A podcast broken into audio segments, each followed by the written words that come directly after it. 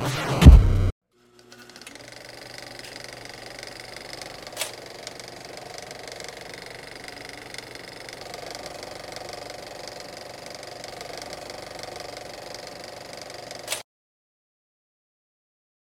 Muy buenas noches, banda. Gracias por a todos los que se encuentran con nosotros el día de hoy. Hoy tengo un programa y dos invitados muy especiales. Son dos de mis grandes amigos aquí de la escena, un poco diferente. Ahora no vamos a hablar tanto de, de geeks o de cosas por el estilo. Hoy tengo por aquí a mi buen amigo, el señor Héctor, que está debajo de mí en esta ocasión. ¿Cómo te encuentras, Héctor? Dime. Todo bien, canales. ¿Cómo andan? Un gustazo estar aquí contigo. Al contrario, el gusto es mío tenerte aquí. Muchas gracias por aceptar la invitación. Y la persona por la cual estamos aquí los tres sentados y tratando de platicar un rato, el buen Mauricio. ¿Cómo estás, mi Mauricio? ¿Cómo te encuentras? Todo bien, carnal. Aquí estamos dándole ganas y pues sí, ya hacía falta un poquito de, de charla sobre algo de rock and roll. Es correcto, es correcto. No, pues como ya Mauricio lo dijo, el, el, tema de hoy va a ser prácticamente el rock, el metal, pero nos vamos a enfocar mucho en lo que es la escena local aquí en la ciudad de Durango. Este, principalmente quiero preguntarles a ustedes qué generación son de esto, cómo comenzaron en el metal, cómo fue que llegaron a esta bonita cultura que nos une como hermanos cada vez que vamos a un Hell and Heaven o a un concierto. A ver, los escucho. A ver, mi Mau, empiézale, tú eres el más viejo. Eh, fíjate, todo, todo empieza, todo empieza con una revolución, así que ahora sí que yéndonos a los, no tanto a la, escena local, sino a lo que muchos nos hizo ser metaleros, ¿no? ¿Qué, nos hizo jalarnos por este camino? Yo me acuerdo, así exactamente era el año 91, carnal, donde salen dos piezas clave para, para el gusto musical de muchos de nosotros. Hay quien me va a considerar así, oye, eso es más fresón, ¿verdad? Pero para muchos contemporáneos sí, sí tuvo mucho que ver. Fueron dos discos, eh, el álbum negro de Metallica y Las ilusiones de Guns N' Roses, que en el 91, así, esencialmente. Entonces ahí se da un aguas para que haya una, un mayor gusto por, por este género, ¿verdad? Lo, lo veíamos todos en, en Headbangers, lo veíamos en programas como de MTV, de la, la caja, ¿verdad? También de MTV donde pues presentaban algo de estos videos y posteriormente ellos abrieron la puerta para que se comercializaran a, otra escala, ¿verdad? Ya, ya, lo venía haciendo un poquito lo que es el, el, glam rock en, anteriores, pero no era, era muy conocido, pues sí, sí tenía el estallido, pero con estas dos, estas dos bandas vinieron a refrescar ese, ese estallido que tuvo en algún momento el glam y posteriormente formar una, un, una nueva generación, ¿verdad? De, de metaleros. Totalmente de acuerdo que hace poquito estábamos celebrando los que 30, 35 años del Black Album. 35, ¿no? 35 años. Que de hecho, que de hecho generó mucha polémica por, por, los invitados que, que hicieron el tributo a ese disco. Es correcto, son 30 años. Pero, 30, años, pero fíjate, La, la cuestión es que creó, mucha, mucha polémica por los invitados, pero en sí es la generación que le tocó ese álbum. Si nos ponemos a hacer cuentas, más o menos lo que, lo que comenta Mauricio, del 91 para acá, este, Metallica jaló mucha raza con el álbum negro, por ejemplo. Totalmente e incorporó a gente que no, esa es, esa es la aportación máxima del, de, yo creo, la aportación máxima del Black Album de Metallica fue abrir el, el, el metal como tal, el, trash a, las masas, porque Metallica eh, iba encaminado en esos tiempos, pues era lo máximo, el máximo representante del trash, ¿no? Este, junto con Anthrax y junto con Megadeth, este, Slayer. Entonces, cuando sacan ese álbum, eh, abrió el metal a las masas y, gente que no escuchaba metal lo empezó a escuchar por rolas, por ejemplo, eh, las baladitas de, del Black Album, que son geniales. The Forgiven, como olvidar. Ajá, exactamente. exactamente. Entonces, yo creo que ese fue el parteaguas en donde mucha gente se dio la oportunidad de escuchar metal, porque realmente el metal siempre ha estado así asociado al, al despapalle, ¿no? Al, al desmán a, loquear y a ponerse hasta el tope y hacer desmán. Pero como que Metallica en ese, en ese punto, yo lo, yo lo relaciono mucho como lo que hizo Kiss cuando sacó I Was Been Loving You. Mm. que se metió a la onda discotequera. Entonces, ganó muchos más fans, pero perdió también los fans acérrimos que lo defendían a, muerte. Sí, totalmente. Entonces, Metallica le pasó lo mismo. O sea, ganó muchísimo, muchísimo prestigio a nivel, a nivel mundial, pero los fans más acérrimos de, de, ellos los dejaron de seguir porque consideraron que era una, este, una vertiente muy diferente a lo que venían trabajando y, dejaron de identificarse con, esa, con ese sentimiento de, de rebeldía o, de cotorreo acá macizo que, que trae el, el metal, ¿no? Yo, por ejemplo, fíjate, me dices de, lo, de cómo iniciamos con este cotorreo del metal. Pues algo bien curioso. Yo, por ejemplo, en, en, mi casa soy el único metalero, por así decirlo, el que le gusta el rock de, de toda mi familia. Entonces, por ahí, este, hurgando entre, entre los baúles de los recuerdos, me encontré con unos acetatos que eran de mi tío. Este, y entre esos acetatos venía eh, el, uno de Deep Purple, de los últimos de Deep Purple, donde viene el, el rock del vampiro. Este, también uno de, había unos acoplados que se llamaban Jugo de Hits, ¿no se acuerda? ¿No te acuerdas tú, Mauricio? No, no, sí, sí, no. Ese, ese era, haz de cuenta que eran acoplados de, de, varias bandas, varias bandas de, de, rock, y entre ellos pues venían, pues obviamente clasicotes como Janis Joplin, Jimi Hendrix y, y todos esos, ¿no? Pero en el metal, haz de cuenta, pues el, el Deep Purple pues es, es, es pionero, ¿no? De, de, lo que es el hard rock, por ejemplo. Sí, sí, sí, totalmente. Entonces, eh, cuando, cuando escuché por primera vez a, a, a ese grupo, pues me llamó muchísimo la atención. Y luego después, el primer disco que tuve de esos chiquititos, que, ¿de cuánto eran? Las revoluciones, unos chiquitillos que eran sencillos. Sí, o sea, ¿cuáles dices? Pero la verdad, yo soy más chavo que tú, no me tocaron. Eh, haz de cuenta 45, que. 15, eran en múltiplos de 15, venían los, 45, los discos. ¿no? Creo que eran de 45 revoluciones. Mm. Todavía tenías que ponerle un adaptador, güey, para escucharlos. Al, al tornamesas, güey, porque, porque el tornamesas normal no lo tocaba, güey. Tenías que ponerle un adaptador, güey, que eran unos pinches cuadrados así negros, que los ponías en medio de, donde bajaba el, disco, güey. Estaba chido. Mm. Entonces, el primer disco que yo tuve así de, de heavy, por así decirlo, es, es del grupo de Quaid Riot. Quaid Riot, eh, sí. Eran, era un sencillo que se llamaba Metalhead. Y me acuerdo mucho porque mi jefa me lo, me lo compró, íbamos al mandado y me llamó mucho la atención la portada, porque el, el vato, no sé si se acuerdan las portadas de los primeros discos de Quit Riot, era un compa con una máscara de, de hierro. Sí, sí, sí. entonces dije, ah, canijo, pues, ¿qué onda con esto, no? Y eran, eran unos sencillos que te vendían con una revista donde te daban una reseña de, de la banda y un póster y un sencillo con cuatro rolas. Y entonces ahí venía un, una, un, cover que se llama la de Common Feel the Noise. Common Feel the Noise, sí, sí, sí. Que es, un, que es un cover de Slade, una banda sesentera, pero eh, acá metiéndole ya heavy metal, ¿no? Entonces, de ahí me empezó a agarrar el, el cotorreo o la inquietud. Te estoy hablando que yo tenía como 7, 8 años cuando, cuando empecé a escuchar eso por mi propia cuenta. Por mi, por mi propia cuenta por, y, y, más por la curiosidad que porque alguien me llegara a decir porque pues recordemos que en aquellos tiempos no había nada de, no podías tú conseguir música si alguien no te prestaba un cassette o un disco. Es correcto. No había manera. Durango, Durango, desgraciadamente, siempre ha estado aislado de, de todo. De buen material. Hasta la fecha. Hasta la fecha, sí, un poquito. Ya con internet se, se, está globalizando un poco. Permítame eh, interrumpirte Ahí está Martín eh, Osek en, la, en, los comentarios, otro metalhead de aquí de Durango, también un, un amigo mío personal. Espero que te quedes un rato para que comentes, Martín, también.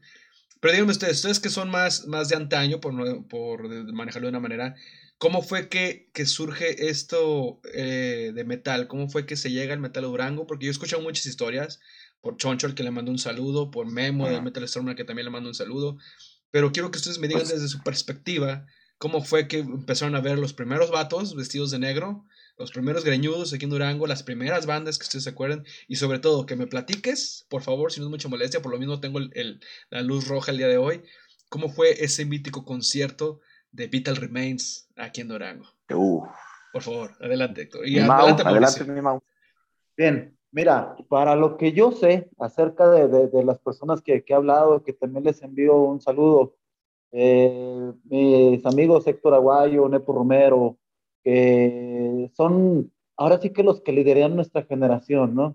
ellos, ellos son así eh, quienes estuvieron mayormente presentes y posteriormente ya entran otras generaciones, ¿verdad? Como lo es la, la, la gente de Dux Dux, de, de, de bueno, del coreano propiamente, iba a hablar de Sangre, para comentarles el, grupo Sangre, covers de heavy metal, eh, cuyo guitarrista era Chava, Chava Sangre, un dentista que fue mi colega.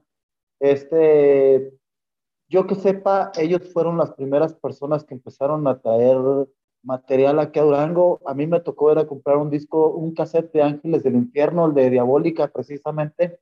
Igual por esos años, 91, 92, cuando empezaba a, escuchar este, este género, de mi particular interés por, por este género. Eh, entonces me acuerdo que tenía su consultorio dental ahí por Pinos Fares. Me tocó acompañar a un buen amigo quien me dijo, vente, vamos por un cassette, órale. Vamos, ¿por qué cassette vamos? Porque por uno de Ángeles del Infierno. Yo ya decía, me gusta este cotorreo, no, me gusta el género metalero, este, yo soy rock and rollero. Entonces me dice, vamos para que conozcas. Ya posteriormente me, me invita a ir con él. Me acuerdo que era un pasillo eh, y en ese pasillo tenían las vitrinas. Y pues en esas vitrinas había un chingo de bandas desconocidas por nosotros.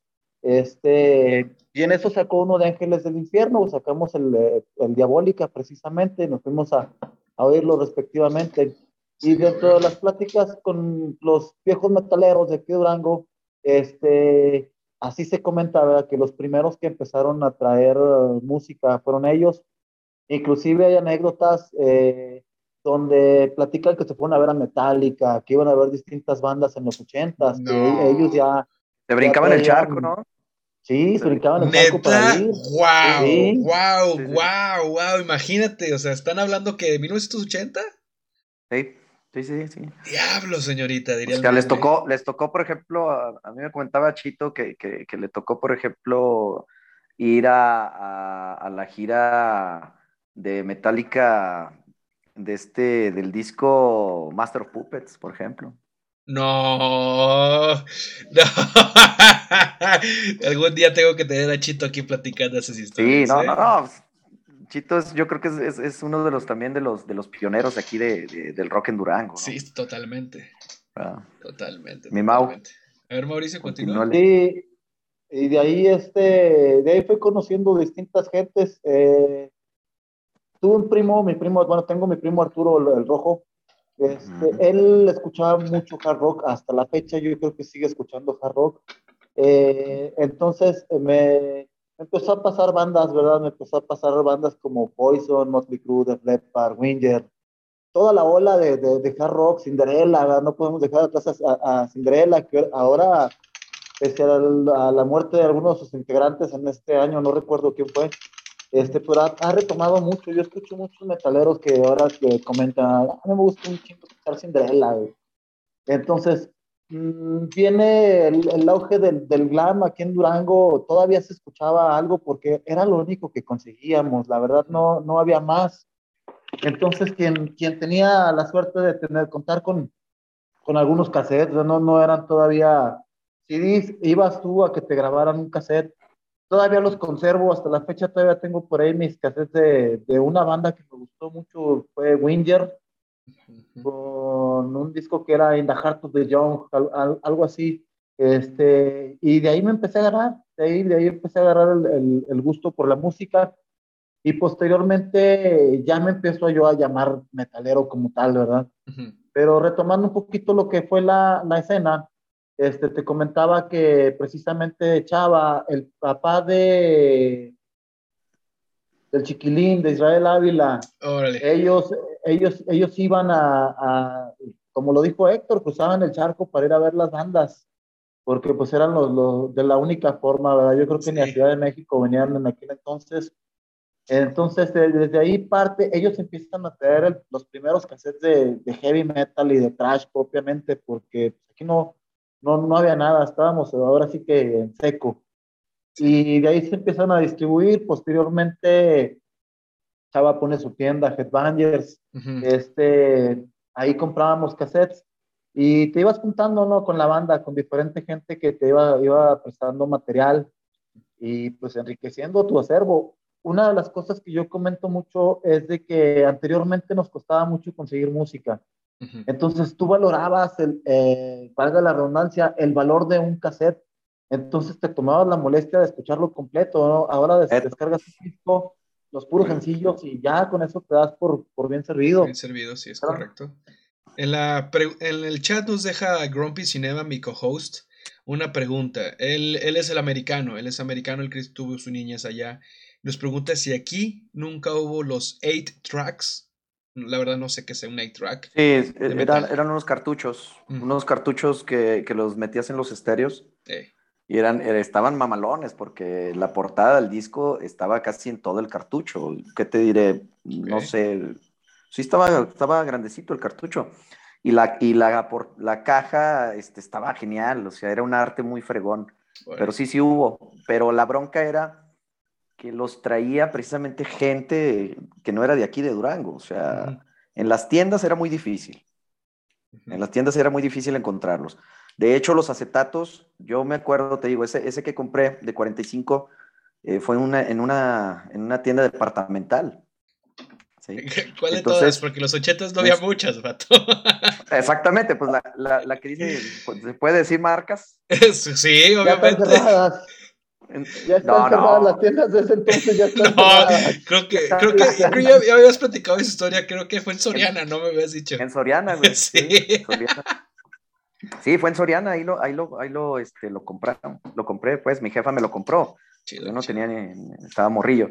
Entonces, pero sí es cierto lo que dice Mauricio, o sea, la verdad es que eh, la escena llegó por aquellas personas que se aventuraban a salir fuera del estado, ya sea trabajo o que tenían familiares en el gabacho. Sí, sí, sí.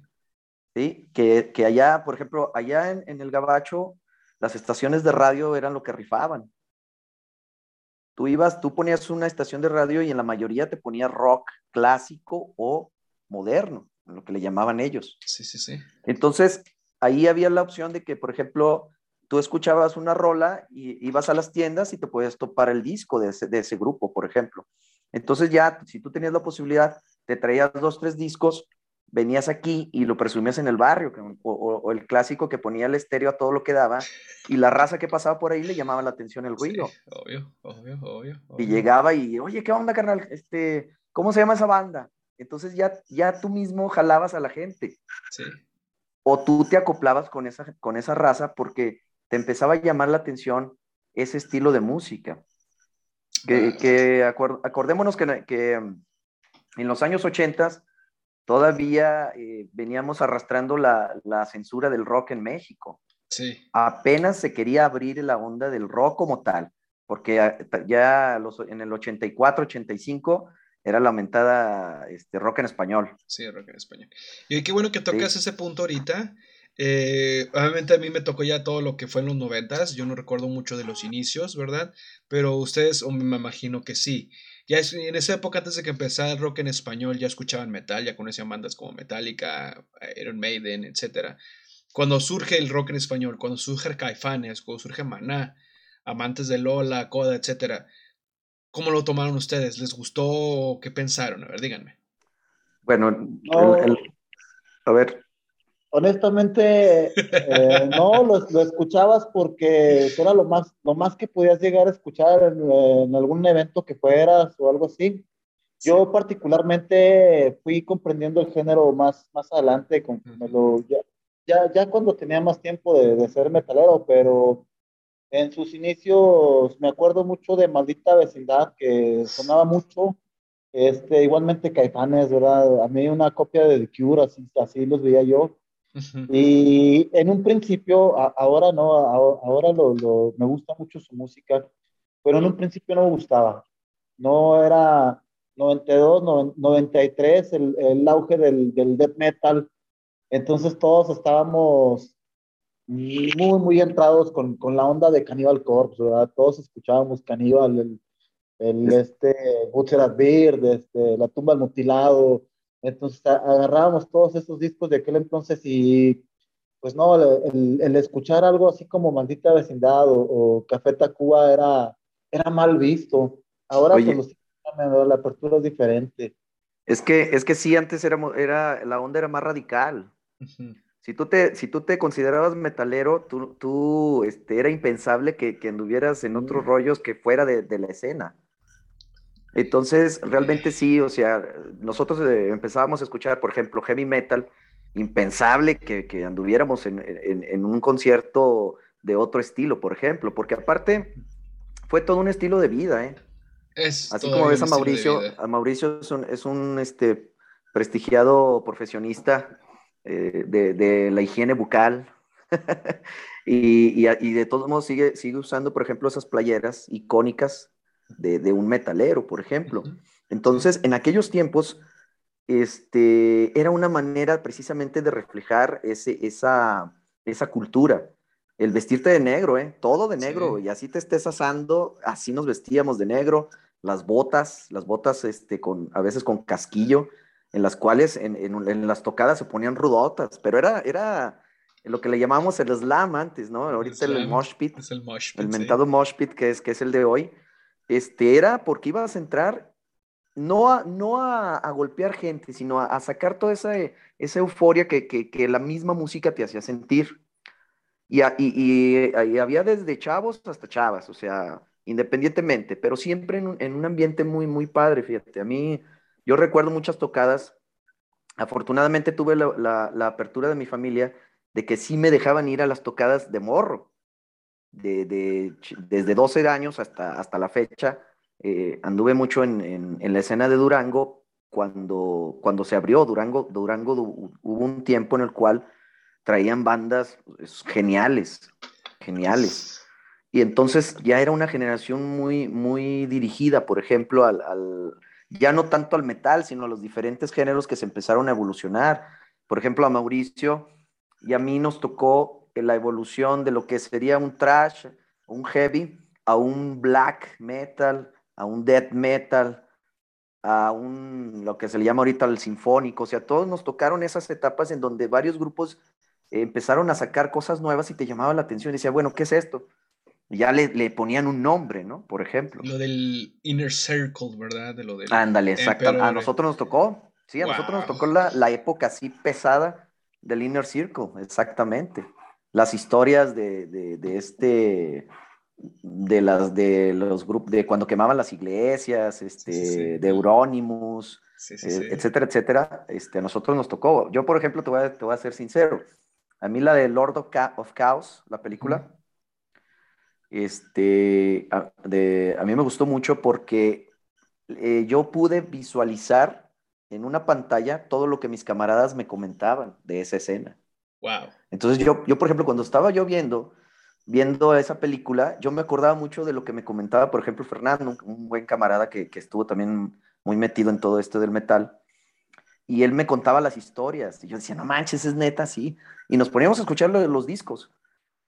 Entonces, este, fue, fue así evolucionando muchas cosas y de ahí también se empezaron a hacer como los tipos clanes, que los metaleros, que, que los blaqueros, que los góticos, etcétera, etcétera, ¿no? Pero sí hubo un tiempo en el cual tú podías andar en el centro y, ve, y veías tú en la, en la plaza en la plaza de armas o en la cuarto centenario a la, a la raza que se juntaba en los diferentes géneros. Y claro que si se topaban, pues se partían la madre, ¿no? Obvio. Ponía bueno el cotorreo. sí, sí. Mauricio este te puede decir varias muy icónico. ¿no? Eh, no me acuerdo exactamente bien del nombre de las bandas, pero me acuerdo que era el Círculo Negro de Analco y este ¡Güey! Los, los, compas de, de acá del San Ignacio, de la cochera de San Ignacio, este lo, como lo comenta Héctor, hubo un tiempo donde sí era muy dado lo, los clanes, tal, tal y que la, la, la, ahora sí como las tribus urbanas, ¿verdad? Es Ahí había satánicos, darquetos, este, góticos. Yo creo que la última tribu urbana que se vio reflejada fueron de, de emos, ¿verdad? Ya, ya una corriente muy nueva sí. para nosotros, pero fue la, para mí fue la última tribu urbana que se vio, la corriente de los emos, donde cada quien formaba su grupo y te, te identificabas, ¿verdad? Por diferentes rasgos de personalidad y, y gustos musicales. Este, posteriormente te comento aquí en Durango había bastantes, había bastantes. Eh, yo me acuerdo haber pertenecido a distintos grupos Uno de ellos éramos conocidos como la banda Chocorrol, ahí en el Madrid. ¿Chocorrol? Este, ¿Por qué? Sí, la banda Chocorrol, no sé por qué nos decían así, Era Estás pálido, mi amigo, ¿Cómo, ¿Por qué? Er, era Edwin el tatuador. Mm. Este, ya los demás ya no los he visto, a Jorge, a Noé, eh, en fin, éramos la, la banda Chocorrol, ¿verdad? Y luego posteriormente también los, los vampiros, ¿verdad? Hubo muchos clanes vampíricos y muchos clanes satanistas, entre ellos, como te comento ahorita, el Círculo Negro de Analco fue muy conocido, diferente banda que, que estuvo ahí. Este, eh, eran cosas muy, muy, muy, muy, de nuestra edad, pues estábamos chavos, era permitido porque estábamos chavos, ¿no? Hay, hay quien lo sigue haciendo ahorita y, y es, es, es, muy respetado. Yo, yo, no, yo no tendría cara con qué burlarme porque yo pertenecí a esos clanes, yo anduve en todo eso. Entonces, este, sí, estábamos chavos, teníamos muy metido, leíamos vampirismo, leíamos satanismo, y aparte la característica que todos éramos metaleros, ¿no? Permíteme, permíteme un segundito, perdón que te interrumpa, no quería interrumpirte, pero nos queda menos de un minuto de esta sesión. Ustedes son nuevos, generalmente digo, la sesión se va, ahorita regresamos de volada.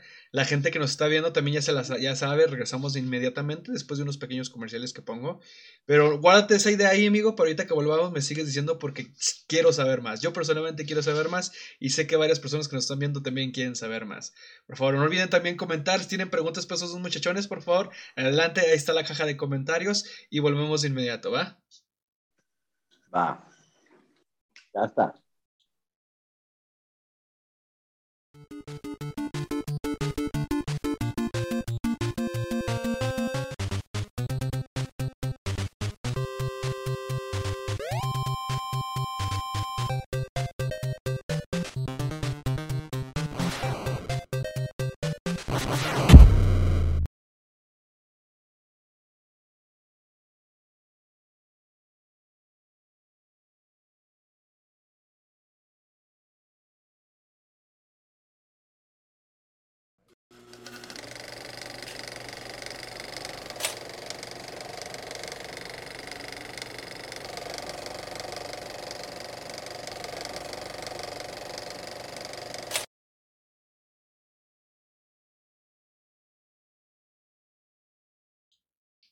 Bueno, estamos de vuelta, banda.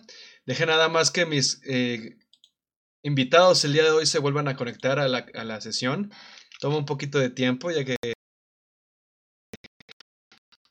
es este Zoom, pero inmediatamente ahorita se conectan. Entonces, viéndonos, muchas gracias a todos los que están con nosotros, en serio, desde el fondo de mi oscuro corazón. Se los agradezco un chorro. El programa está poniendo interesante, se está poniendo muy genial. Por favor, no se vayan y así mismo, como les comento, si tienen preguntas, algún comentario, algo que quieran eh, comentar a estas dos personas, eh, también este, es, es válido, ¿verdad?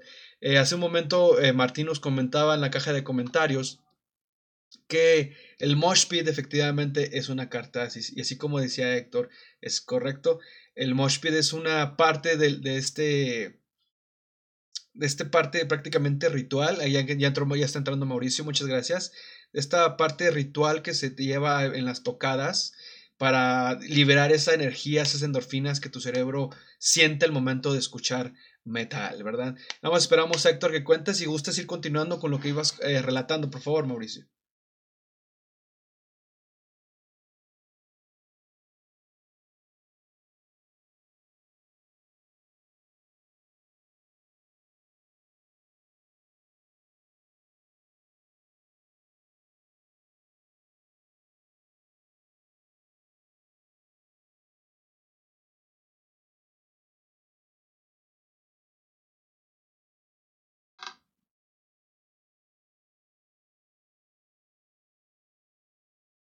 Sí, pues es que.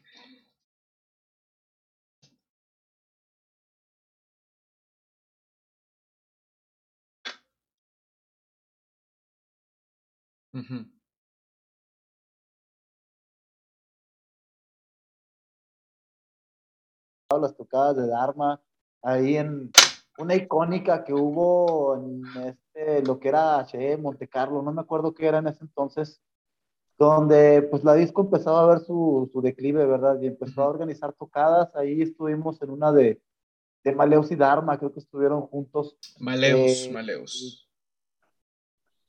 Principalmente, creo que esa, esa, fue de Dharma, fue, fue, fue Dharma quien, quien tocó, estaba yo ya en, la, ya en la prepa, ya habían pasado unos años, entonces en ese entonces tuvimos... Uh, diferentes, eh, diferentes escenarios, ¿verdad? Yo me acuerdo, me acuerdo mucho cuando vino Transmetal, cuando por primera vez vi a Transmetal, era cuando trajeron el infierno de Dante, 95, 96, la tocada ahí en la sección 44, para mí es una inolvidable recuerdo este icónico de, de Durango, cuando, cuando, pudimos asistir a ver a, a Transmetal en ese entonces igual hay, muchos recuerdos, ¿verdad? Yo le, yo le platico a, mucha banda y no me lo creen que vino Terion a Durango en el 2005, tuvimos la oportunidad de, ver a Terion. Sí. Entonces a veces platico con, con, banda que tiene 20 años, 20 y tantos años. Entonces eh, era, estaban muy chavos para, para acordarse de que, de que vino Terion a Durango. Es una, una cosa muy digna de contar, muy increíble. Tengo, tengo diferentes anécdotas de, de, ese, de ese concierto. Y pues sí, una de ellas es mi boleto autografiado, ¿verdad? Que no tenían que me autografiara, no llevaban qué.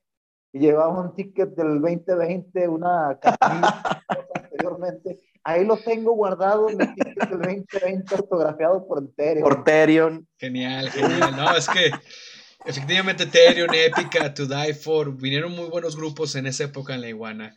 Aquí Tilly Nosek les tiene una pregunta. Bueno, nos tiene una pregunta. Dice, ¿en qué momento se volvió elitista el metal en Durango? ¿A raíz de bandas como Limp Bizkit de Linkin Park? ¿O tal vez desde bandas ¿Elitista? como... Elitista, es correcto. O tal vez desde bandas como Poison y Cinderella. A partir de qué momento un metalero le dice a otro que es un poser o lo que él escucha no es metal. ¿A ustedes les mm. pasó?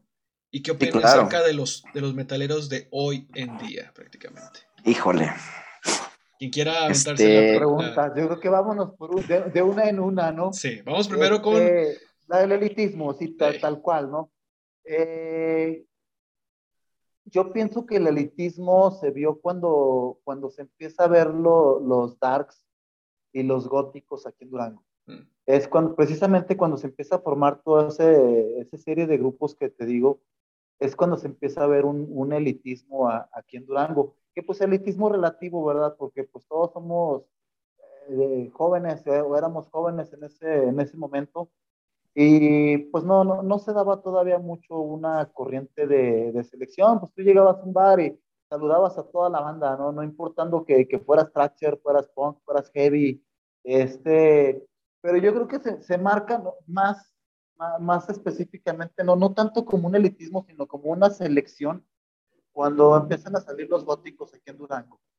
Este, ya la onda de, de, vampirismo, ya, ya sí te veían así como que ibas y, y, los vampiros sentados en una mesa, ¿no? Siendo que los demás conviviendo con, con todos. Yo estuve en ambos lados, por eso te pudiera comentar eso.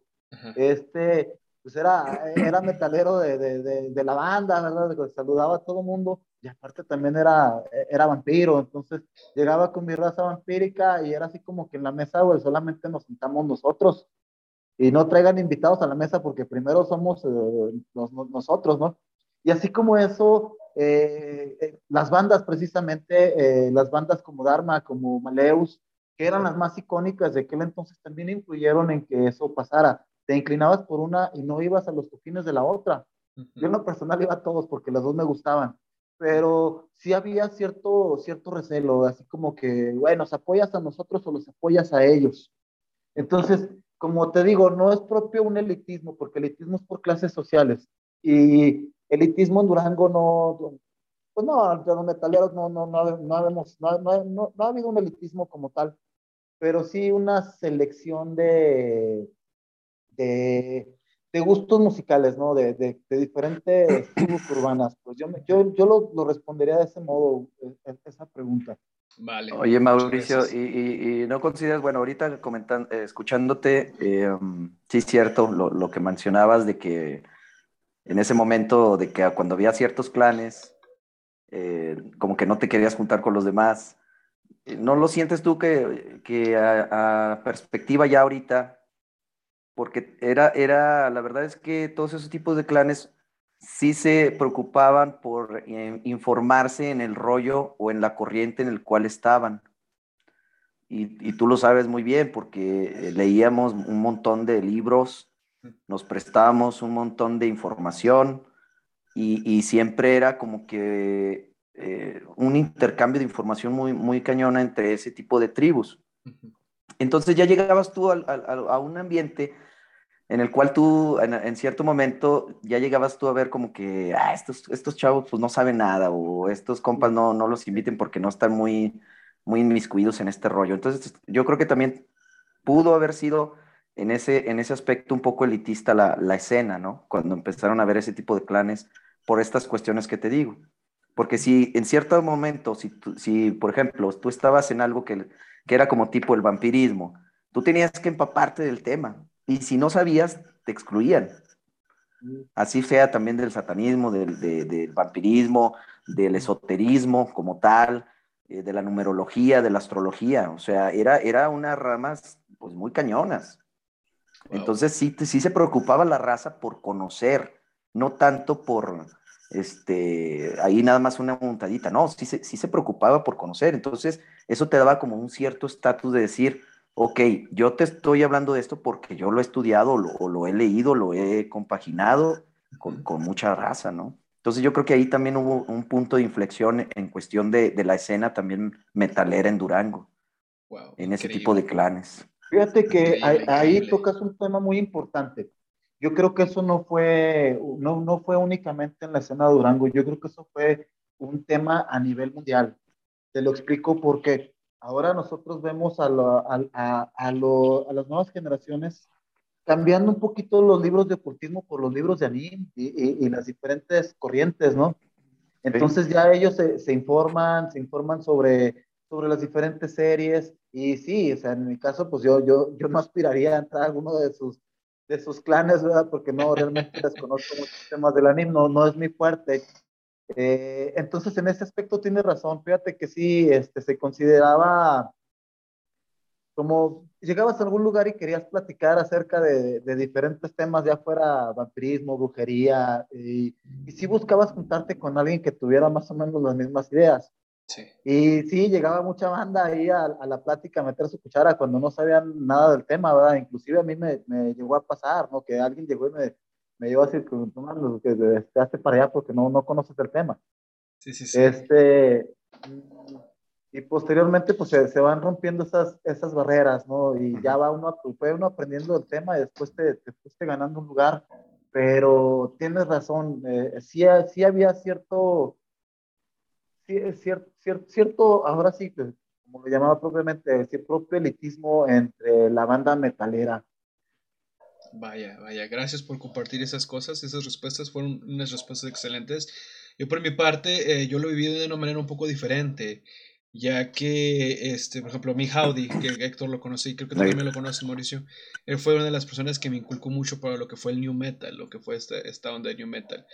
Yo al escuchar New Metal, bandas como Korn, como, como eh, Slipknot, como Marilyn Manson, iba yo con, con, Memo, que todos conocemos a Memo de Metal Storm, a comprar mi camiseta de Manson, pues obviamente nunca faltaba el metalerito viejo que traía su camisa de, Iron Maiden, ¿no? O de Cannibal Corpse, o, o, que traía tú con tu disco de Manson y se te quedaba viendo así como que pinche inclemenso, ¿verdad?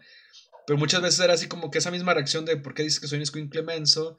Este, dime, dime, este, qué bandas tú escuchas, ¿verdad? Dime qué puedo escuchar, o sea, dice, no, es que, por ejemplo, Marilyn Manson se inspira en, un, ejemplo, en Cradle of Field, así que me agachen, Cradle of Field, que es Cradle of Field, y ahí fue donde yo conocí el black metal. O sea, yo también tuve acceso gracias, gracias al internet de conocer un chingo de bandas, porque yo me ponía a curiosear de, de ¿te acuerdas, se acuerdan del Soulseek, de ese programa para descargar música, no sé si les tocó, literalmente te conectabas a otra compu y otra persona te podías inclusive hasta mandar mensajes, entonces yo que hacía era de que, oye, ¿sabes qué? Yo conozco Cannibal Corpse, conozco Vital Remains, conozco este DSide. ¿Qué banda me puedes recomendar? Este, no, pues ahí te va Spawn of Possession, ahí te va, no sé, Annihilator. Y que, digo, gracias a, a, a, Ronnie James Dio, tengo de vecino al Pepote. Entonces el popote siempre que nos veía, siempre era de que nos pinches mocosos, que van a saber de metal, bla, bla, bla. Y un día yo sí llegué y le dije, oiga, oiga, pues quiero aprender, enséñeme qué, qué es metal para usted, ¿verdad? ¿Qué considera usted metal? No, cuñado, Pérez, es que tráigame dos caguamas y le presto 10 discos.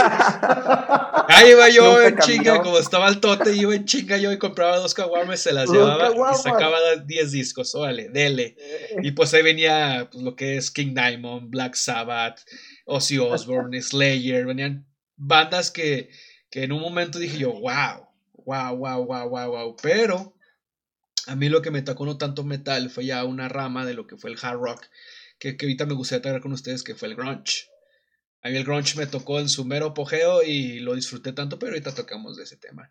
Aquí también nos decía, este, ¿qué opinan o qué sienten ustedes o si en algún momento algún otro metalero les llegó a decir poser? De partíamos su madre, ¿no, Mauricio? Yo creo que sí. Sí, mira, a, mí me pasó algo bien de cotorreo. Igualmente, pues, eh, eh, había gente para la cual no era digno, ¿verdad? Si no conocía ciertas bandas. Pero una vez me acuerdo que estaba en una tocada de punk. Eh, no me acuerdo, era revuelta de punk con metal. Empezaban los grupos de punk y luego los metaleros. Y pues esta vez me acuerdo que llevaba mis botillas, este, pantalón de mezclilla, una playera blanca y una camisa de, de franela doblada, ¿no? Yo andaba con mi look ochentero. Entonces se me acerca un amigo, estábamos platicando, y se nos acerca un chavo, y el chavo me dice, este, ¿y tú qué haces aquí si no eres metalero? Eh, eh, no, ni siquiera vienes vestido como metalero, e, eres poser. Entonces volteé a mi amigo y le dice, cállese, que no, porque ni sabe, la verdad. Y no, no, no, no, no me considero que sepa muchísimo de metal, pero sí sé algo con lo que me pueda defender. Y me dijo, porque ese compa le da clases. Así. Entonces no, no era tanto la, el, el vestir, no sé, es un gusto de cada quien, ¿verdad? Como lo comentaba Héctor, yo voy a, mi trabajo y voy de camisa y corbata. Y en mis datos libres me pongo mis playeras. Eso no me hace más ni menos metalero. Yo creo que es una evolución que todos tenemos como personas, ¿verdad?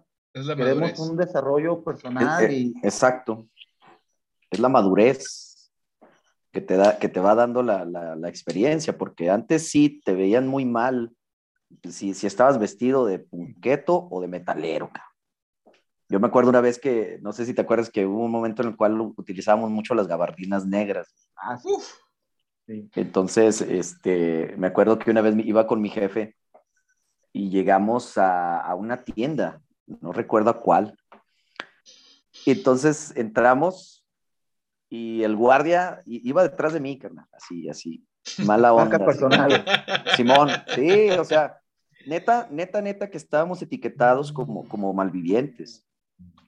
Así, inclusive yo creo que en, nuestras, a veces en nuestras propias familias nos decían muchas veces, ¿sabes qué? No, no, no salgas así o no te vistas así. Sí, no te vistas así.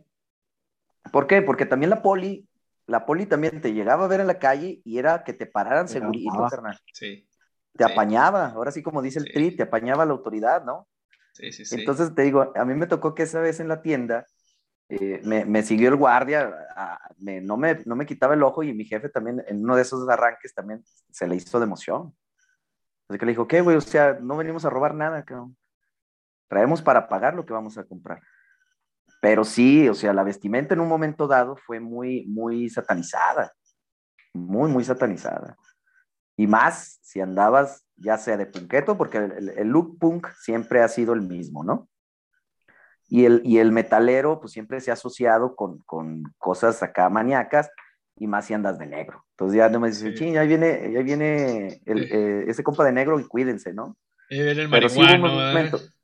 Exacto, exactamente. Entonces ahorita, lo que dice, lo que dice Mauricio es que ya ahorita ya, ya se, se, se quitó ese estereotipo porque ya somos profesionistas, este, ya somos padres de familia y seguimos muchas veces vistiéndonos igual y eso no nos hace ni más ni menos que nadie. ¿Sí? Es una, es una cosa que nosotros seguimos manejando, pero porque lo traemos desde, desde nuestra infancia. Sí, sí, sí. como, bien dije, como, bien comenzamos esta plática fue, es que no es un gusto, ya eh, definitivamente es un estilo de vida completo totalmente. Vale, vale. Este, yo personalmente, eh, hubo un momento en que yo también tenía un amigo que, que, que, era muy fijado en eso de quién es poser y quién es poser. Sí, porque él se juntaba mucho con los vatos de la clínica, no sé si se acuerdan de ellos. Sí, claro. Este, y un día le comenté, oye, güey, años después, ya cuando él ya estudiaba eh, cine, que le mando un saludo a Luis Martín, él fue el, el, prácticamente uno de los que me dijo muchas curiosidades de Marilyn Manson cuando, cuando a mí me gustaba mucho. Bueno, me sigue gustando. Este, y un día le pregunté, ya, ya más grandes, ya en universidad, ya los dos, ya, ya, pues ya con distintos mentes, de un chavillo de 16 años, pues no es lo mismo preguntárselo a un chavo de 18 o 19. Digo, ¿qué onda, Martín? Este, eh, ¿Ahora qué opinas de los posers? Y nada más, nomás le dio risa y, me contestó algo muy sabio. Y es que independientemente de lo que hagas, va a llegar un momento en el que te vas a ver poser. Así que, por ende, todos somos posers. Porque tú eres metalero, puedes ser el metalero lo más rudo de todos, pero te gusta una niña. Y ya cambió el pedo. Entonces, es, eso me contestó, dije yo, ok, ok, entonces me dijo, tú disfruta lo que te gusta, tú escucha lo que te gusta, porque a mí me echan y me siguen echando mucha carrilla porque soy un gran fanático de Creed, y así como que, pues sí, pero están chidos, y eso no, venden, eso no cambia. Excelente, espero sí, no, yo creo que yo creo que yo creo que el concepto de el, el, concepto de, de poser como que ya yo ya lo siento fuera de fuera de, ajá, sí, exacto, o sea, como que ya no aplica. Sí. Y, y, todo se debe también a la apertura que hemos tenido de los medios de comunicación, porque ya podemos escuchar, este, no manches, estás escuchando black metal y, por ejemplo, en, en, el YouTube te meten una rola de, de reggaetón, dices tú, ¿qué onda, cabrón? ¿No? Entonces, ya puedes tú escuchar infinidad de, de, de estilos de música muy variados a lo mejor no es lo que más te guste, pero hay canciones que te gustan y eso no te hace este, ser un poser, por ejemplo. Es correcto. Simplemente la música es lo que es la música. La música te llama. Es correcto. la música es bien salía, hecha. Salía un meme de cotorreo, ¿no? Que decía que, que los cantan a los videos de reggaetón les han de pasar black metal en sus, en sus comerciales. de cotorreo. Puede ser y sería una buena estrategia, ¿sabes? Yo si fuera Spotify lo haría. Ahora, tocamos un... Bueno, ya estamos hablando ya, dejamos a un lado la escena, dejamos a un lado lo que es recuerdos. Ahorita si quieren comentar algo más, le, damos, esto no hay ningún problema. Pues terminaste tú de hablar, Héctor, con lo que es la música, la, la música te llama, eso, eso me gustó mucho. Y yo personalmente sé que, que, que eres músico, yo por mi, por, por mi lado, se ve allá de este lado eh, que la guitarrita. Yo sé que Mauricio también hace recientemente comenzó en este ámbito, pero díganme ustedes, ¿cómo fue el momento o cómo es eh, ese instante en el que ustedes dicen, ok, ya no me basta con escucharla? Ya no me basta, ya no me llena lo mismo escuchar esta canción. Ahora ya la quiero tocar, ya quiero sentir esa furia en mis dedos y sentir lo que este güey está sintiendo cuando la toca. ¿Cómo, cómo fue?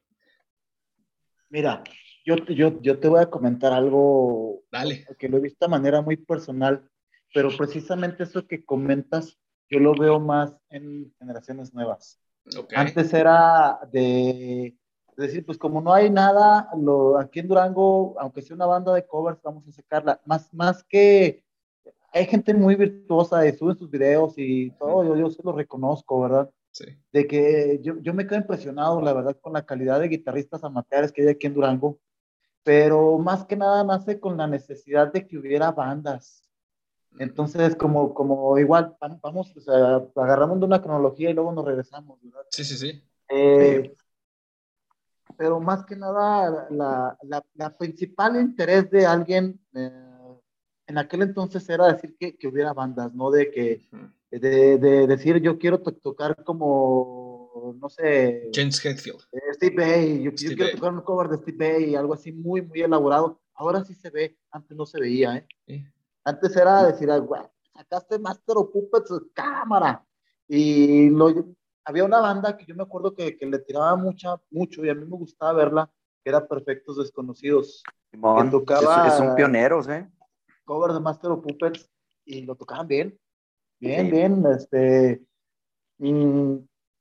escuchaba las diferentes bandas. Mira, para, para así hacerte, estaba antes, antes este, Embodiment, Farucia, Letanía, Perfectos Desconocidos, este, no me vienen a la mente más, más nombres. Posteriormente estuvo la, la, revuelta ya del black metal, ¿verdad? Con lo que mencionábamos, la gente de la clínica que hizo Black Epic War. en ese aspecto de la ropa, me acuerdo mucho de, de Gabriel, el, hermano del vocalista de Black Epic War, no me acuerdo cómo se llama el vocalista. ¿El Tony? Este, el Tony, el hermano del Tony, Gabriel, el chino. Nada más el chino y yo nos vestimos metaleros en el bachilleres. Así los únicos que llevábamos una playera de caníbal, una playera así de una banda ya más, más pesadona, éramos el chino y yo. Y me acuerdo mucho de un morralillo que traía con la S de Sepultura, que era la sensación, era de un camarada, agarré, préstalo. Y entonces lo empezamos a, lo pintamos de negro y posteriormente le pusimos la S de Sepultura en rojo. Y pues con tus chalequillos, con tus parches, Tu, tu playera abajo, tu, chaleco de parches y tu pantalón roto. era La, la, vestimenta heavy trasher de aquel entonces. La, y la muy oficial. Poca gente vestíamos, ¿eh? yo, yo me acuerdo que, que pocos, poca banda realmente se vestía así, metalerona, chido, los demás no, no, no, no, no pasaba, pues. Entonces ahí te dabas cuenta también de que mucha gente pues, eran muy buenos metaleros y pues, no, no, no lo demostraban hacia el exterior, ¿verdad? Sino que era pues, como siempre ha sido para, para, para beneplácito de uno mismo y compartir con los demás. Entonces sí, yo creo me acuerdo de... Yo, yo, creo que, yo creo que sí, este, regresando un poquito a la, a la pregunta, yo creo que sí tuvo mucho que ver lo que comentas tú de, tener, por ejemplo, gente como tú, cercana, a la cual ibas y, escuchabas rolas que te gustaban. Totalmente. ¿no? Por ejemplo, por ejemplo, precisamente Sangre. Sangre de los pioneros del, rock aquí en Durango, este, con, el, con el coreano, con el chito, con, con Chava. Entonces tú, por ejemplo, si tú tenías la oportunidad de, de irlos a escuchar, a ti te llamaba porque era gente que no sabía tocar, Lo hacía porque le nacía y porque le gustaba y conforme fue avanzando la escena, fue aprendiendo a tocar. O sea, ahí mismo, ellos mismos se forzaban a tocar. Entonces, cuando, cuando en Durango no había absolutamente nada, tú llegabas a, conocer una, una, a tus camaradas o o a tus vecinos o a quien tú quisieras tocar ya en vivo las rolas de los grupos que, muy apenas conocías, pero te llamaba la atención. Muchas de, muchos de nosotros, no sé si te pasó, Mauricio, yo escuché muchas canciones de Maiden, de Black Sabbath, este, de Deep Purple, los escuché por primera vez con esas bandas. Wow. O sea, yo tuve, o sea, yo, yo, y en vivo, imagínate, o sea, bien tocadas, mal tocadas, sepa la fregada. No importaba, el sentimiento estaba. Exactamente, lo que te transmitían. Sí. Entonces ahí empiezan a hacer precisamente esa inquietud de decir, no manches, pues yo algún día quiero estar como, como ellos, arriba de un escenario, este, transmitiendo esa sensación que a mí me hicieron sentir, ahora estar arriba en un escenario haciendo lo mismo. ¿sí? Entonces e, es algo, esa era, era algo muy, muy chido. O sea, nosotros tenemos que, en lo personal, yo tengo que agradecerle mucho, mucho a, ese tipo de, gentes, a, músicos que sin saber tocar se animaban y hacían el mejor esfuerzo porque te la pasara chidote. Y ahí es algo bien importante porque en aquellos tiempos ibas a disfrutar el ambiente y la camaradería. No ibas a criticar. O sea, no ibas a decir, ah, ese güey toca regacho, ah, ese güey se equivocó, ah, es que este güey. que pasa mucho el día de hoy. Sí, totalmente de acuerdo. pasa mucho el día de hoy que, que, desgraciadamente entre nosotros, entre los músicos, hay, hay, mucho ese detalle de que en vez de apoyar, en vez de pasártela chido, en vez de, de, de disfrutar, muchas veces vamos a criticar. Y eso es muy malo para la escena. Muy, muy malo. Pero te digo, yo creo que lo personal fueron los que, los que metieron ahí la cizaña de, de, de, aventarte, ¿no? Algún, en algún momento. Wow, wow, excelente, excelente. Son anécdotas muy, muy increíbles. Debido a que nunca, yo me imaginé, bueno, de tu parte, Héctor, te lo digo ahorita en estos momentos, nunca jamás me imaginé que el gusto por, por, por tener tu banda, que es Difunto Cadáver, te llegara por lo mismo, por ver a otras bandas de aquí de Durango tocar. Eso es sensacional. Sensacional. César nos comenta de esta foto. Ya la hemos visto todo el mundo, ya la conocemos. Pero déjenme, se las pongo aquí rápidamente. A ver si foca rápido. Es el vocalista de Metallica. Con, ah. su, con su camioneta, eh, digo, su vestimenta Gucci y un metalero random de ahí del, Socrosillo, ¿no? Y en el chat nos pone César. En la forma que me hizo reflexionar fue de por vestir de una manera diferente no te quita quién eres. Yo puedo vestir con un pants madreado y playera y no por eso me quita lo psicólogo. ¿Es correcto? Deja que enfoque esto. Así como gente con traje no lo hace automáticamente inteligente o de negocio. Completamente correcto. Como vivimos en México, que hay muchas personas que se visten de traje y son... Lo peor, ¿no? hablando de eso, estábamos en, estábamos viendo a Black Sabbath, eh, precisamente Héctor y yo, y no, tocó un compa delante de mí de traje, sea, se veía que venía saliendo de la chamba así tal cual. No, pobre carnal, nos llovió de todo ahí, el chavo estaba con su traje hecho una sopa, parecía adrede que todo el mundo se había puesto de acuerdo para mancharle el traje, aventarle la cerveza, aventarle de todo lo que se avienta en los conciertos. Pobre chavo, lo traían loco. No, no, una friega, una friega para él ese, ese toquín. No, pero pues. Pobre, la neta. Él fue a apoyar su grupo, que fue lo más importante. El traje se lava. La ropa se quita. Era Black Sabbath, era una Era Black Sabbath. Era Black Sabbath, exacto, exacto, exacto, exacto. Órale, órale. Ahora, otra preguntita. Eh, ahorita que tocamos a, que dices tú que un chavo que iba de, de, traje a ver a Black Sabbath. ¿Cuál fue el primer grupo de talla grande, de talla mundial que ustedes vieron en vivo? Mira, yo te, voy a platicar una anécdota. Vale. Estábamos en la Plaza Cuarto Centenario. Estaba eh, un grupo, no, no, me acuerdo cómo se llamaba, estaba mi colega. Un, tributo a Guns, ¿no? Un tributo a Guns N' Roses de este. Ah, de, mi colega, se, me fue ahorita el, nombre. Este. Es, es Aarón, Aarón Granados, es, es guitarrista. Entonces Héctor me dice, un día, güey, te voy, a, te voy a invitar a ver una buena banda. Así que nos vamos a ir a México a ver una buena banda. Y tiempo después, no sé si, creo que al, año nos, me, me habla con, ah, dos meses antes y me dice, oye, va a venir Metallica, vámonos. Y yo, pues vámonos, ¿cómo le hacemos? Me acuerdo que Héctor dijo, eh, por medio de la tarjeta de, de, mi señora madre, voy a comprar los boletos, nomás pagas, no te vayas a hacer Te vas a bañar, era, la lana, la tarjeta de la mamá de Héctor. Sí, sí, sí. Entonces le dije, no, Simón, sí se arma, sí pago. Y nos fuimos a, a, ver a Metallica con el arsenal completo, 35 años de Metallica. Yo le comento a Héctor que en lo personal no, no a lo mejor sí iría, ¿verdad? Te, te, sería franco, pero yo con lo que vi de Metallica no creo volver a ver algo mejor. Así. Sí, pues ¿qué, qué año era? el 2012, 2013, eh, déjame ver, la, ahí está la taza, no me acuerdo, déjame checar el, el año en la taza, ahí la tengo. tráete, tráete la taza. Tráete la taza, presúmela, mi hermano. Yo, yo detalle internacional. Eh, ay, güey, pues es que a mí, a mí en Durango sí me tocó ver este, varias bandas, pero la neta no recuerdo cuál fue la primera, cabrón desvergonzado, cabrón, que no fueras. No, de veras, de veras, porque, pues, por ejemplo, te digo, o sea, este, me tocó ver a Terion, me tocó ver a To Die For, me tocó ver a Épica, me tocó ver a, como decías tú, a, Vital Remains, me tocó ver a Incantation, Acid Bath, este, ¿quién más se me pasa por ahí, Mauricio, de los, de los internacionales? Cataclysm, Cataclysm, eh, de, Canadá. Simón. Este, de uno mexicano nacional vimos a, a, The Shazam. Vimos Muy buen grupo, que era eh. una, una, banda que, que salía adelante. Ajá. Argentum.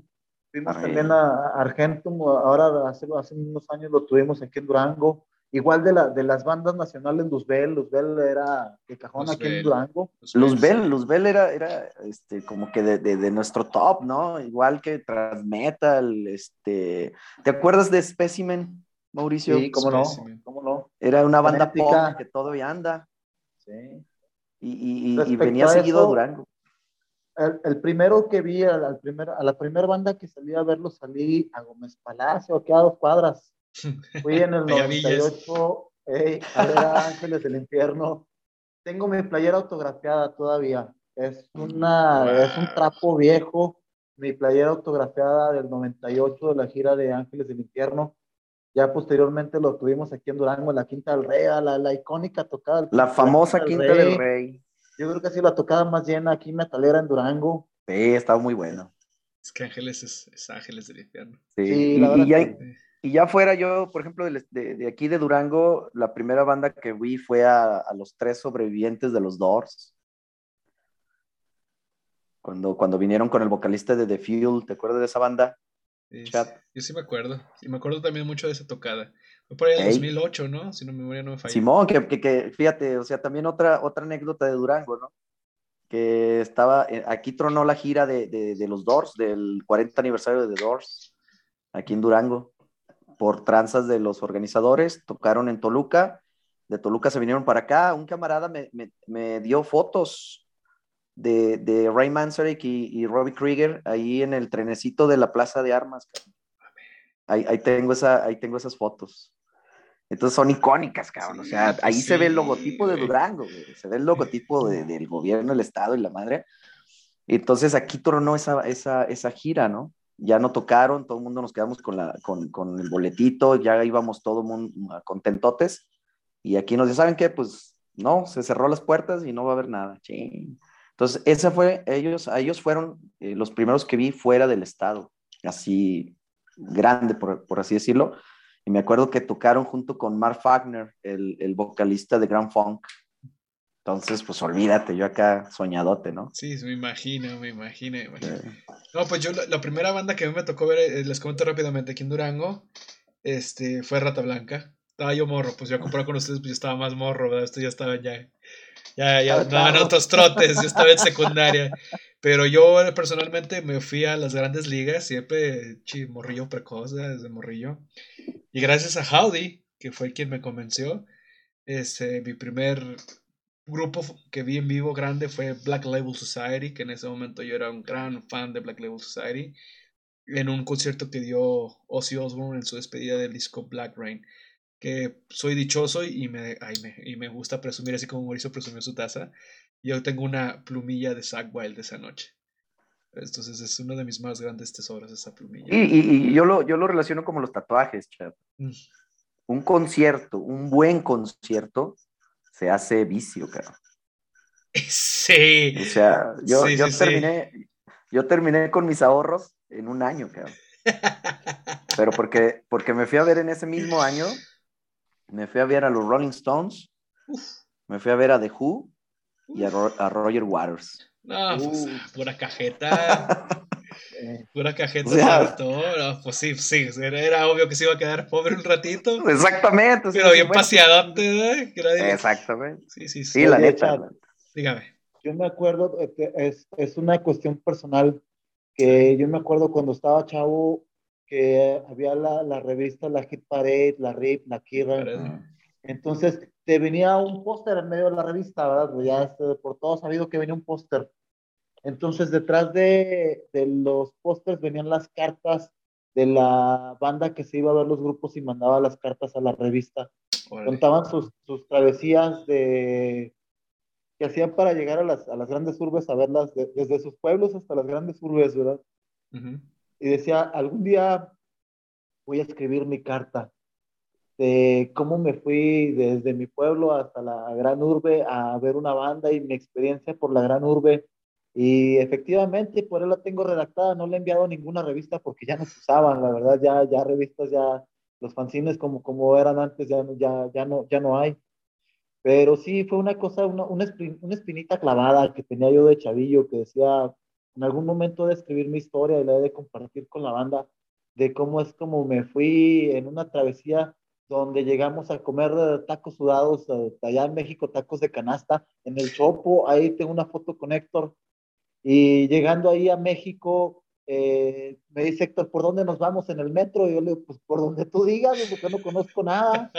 Entonces ya me dio las alternativas y me dice, Valderas, yo, Valderas, quiero irme a tomar una foto con la estatua del Rodrigo, que nada más la había visto en, en, las revistas. En, la tele, ¿no? Así en las revistas. Fotos, sí, sí, Entonces el Héctor se movió, se tendió y nos fuimos de la Central Norte allá a Valderas a tomarme mi foto con Rodrigo y ahora cada vez que, pues ahora nos hemos ido en tours, ¿verdad? Pero antes que nos íbamos en, camión de manera individual, era obligada a llegar a la, Central Norte y de ahí a Valderas a tomarte la foto con Rodrigo y a seguirle. Wow, wow. No, pues esperemos que el próximo año que, que se reanude este pedo de las, de las tocadas con el Hell and Heaven del, del 2022, que se rumorean bandas buenísimas.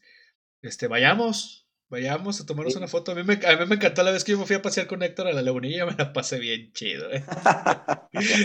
la, pasé muy, muy, muy genial. Nos quedan menos de cinco minutitos. Este, ahorita tú mencionaste algo, Mauricio, que me dio, ah, comezón que fue lo de... ¿Dónde? Lo de... En el cerebro, no, no, no empieces, no empieces, no empieces. Eh, lo del, lo del fanzine, ¿cómo, cómo, cómo se pronuncia? Fanzine. Los, los fanzines. He escuchado, e inclusive lo he visto ya, porque ahora que, que Carlos cambió de local, este... Lo, lo, se lo encontró y, lo, y me dijo, mira, mira, este, este, es el que hice y lo, tuve la oportunidad de verlo. Pero quiero que me cuenten esa historia al regresar, porque nos, digo, nos quedan ya menos de cuatro minutos cómo fue que surgió ese rollo, cómo, quién fue el que dio la idea, cómo fue que llegó a sus manos ese fanzine tan mítico que llegó hasta Samael, por lo que me han platicado. Inclusive eh, por ahí Chocho creo que también tiene un, demo de Suffocation, me había comentado de aquella época. Si que gustan contarme. Mientras, eh, otro, otro detallito que quieran, o en el chat los veo muy, muy apagados el día de hoy. A lo mejor los tienen ustedes asustados con, con tantas historias de satanismo y ocultismo que estaban diciendo hace rato. Y sobre todo Mauricio con su camisa y si no, ese vato no me le acerco. Díganos algo más que puedan comentar antes de cerrar esta sesión. ¿No? Ah, otra. Llegamos a México, precisamente estábamos en el Chopo, Héctor y yo, otro camarada que también se fue, y llegamos a, una, a, un, a un changarrito ahí del Chopo, un localito así de, ni siquiera local, era así un puesto, pues, y tenían puestos los Dug y me dice Héctor, ah. ¿ya oíste, güey? Simón, los Dug y nos acercamos con el vendedor, y se queda así como, pues nos vio chavo, ¿y ustedes cómo conocen esta banda? Le, somos de Durango, carnal, son de, son de nuestra tierra. Y no, estuvo muy chido. Ahí en el Chopo que nos encontramos con viniles de los Dugs ¡Wow! ¿Y compraron alguno o nomás los vieron? No, te los venden caros. No, el mercado negro de la música nos, nos, alcanzó para almorzar este, 10 tacos de, de canasta por 10 pesos, güey. A peso el taco, sí, güey. Sí. Entonces era para lo que traíamos, ya nos habíamos gastado todo. la bestia y vámonos. exactamente, y vámonos, ¿no? Era, era para lo que nos alcanzó, pero las anécdotas y, el cotorreo pues nunca, nunca faltan. Eso, es cierto, eso, es muy cierto, eso es muy cierto. No, pues miren, el día de hoy se están, se están llevando a la noche, ¿verdad? Con tantas anécdotas. Este, la verdad es increíble ver cómo la escena de, de Durango fue creciendo cómo ha ido creciendo, cómo ha ido evolucionando, cómo las nuevas generaciones, incluyéndome, porque digo, yo soy de las nuevas generaciones a comparar con ustedes, hemos retomado esa batuta y cómo hemos tratado de dejarla a las nuevas. Por ahí debió haberse estancado en alguna manera, por ahí debió de haber cambiado, yo quiero echarle la culpa un poquito a la mercadotecnia, pero va, ustedes ahorita al regresar vamos también a hablar, si no es mucha molestia, de qué, qué ven ustedes al futuro aquí en Durango, qué les gustaría cambiar aquí en Durango, porque efectivamente, ejemplo, Héctor es músico, él con su banda Difuto Cadáver pues son más especialistas en lo que es covers, pero imagino que en algún momento a él le gustaría, ¿por qué no, verdad? Este, escribir ahí una letrita, eh, eh, plasmar sus sentimientos ahí en una canción y que él, ¿cómo le gustaría a él que, que ahora está con la tecnología, también con la ayuda del Spotify muchas, muchas plataformas, se dé a conocer? Porque efectivamente eh, somos la tierra de los alacranes y los alacranes tienen una peculiaridad, que si echas un chingo en un bol, entre ellos mismos se van jalando hacia abajo. Y eso yo lo he visto muy reflejado aquí en la escena de Durango durante años. O sea, no es algo nuevo. Esto ha pasado durante mucho, mucho tiempo, ¿verdad? Entonces ya nos queda un poquito tiempo. Si quieren, ya la finalizamos para mandarles la invitación inmediatamente para que se unan y retomamos con este tema. ¿Les parece? Sale. Sale. No se vayan, manda. Ahorita regresamos de inmediato.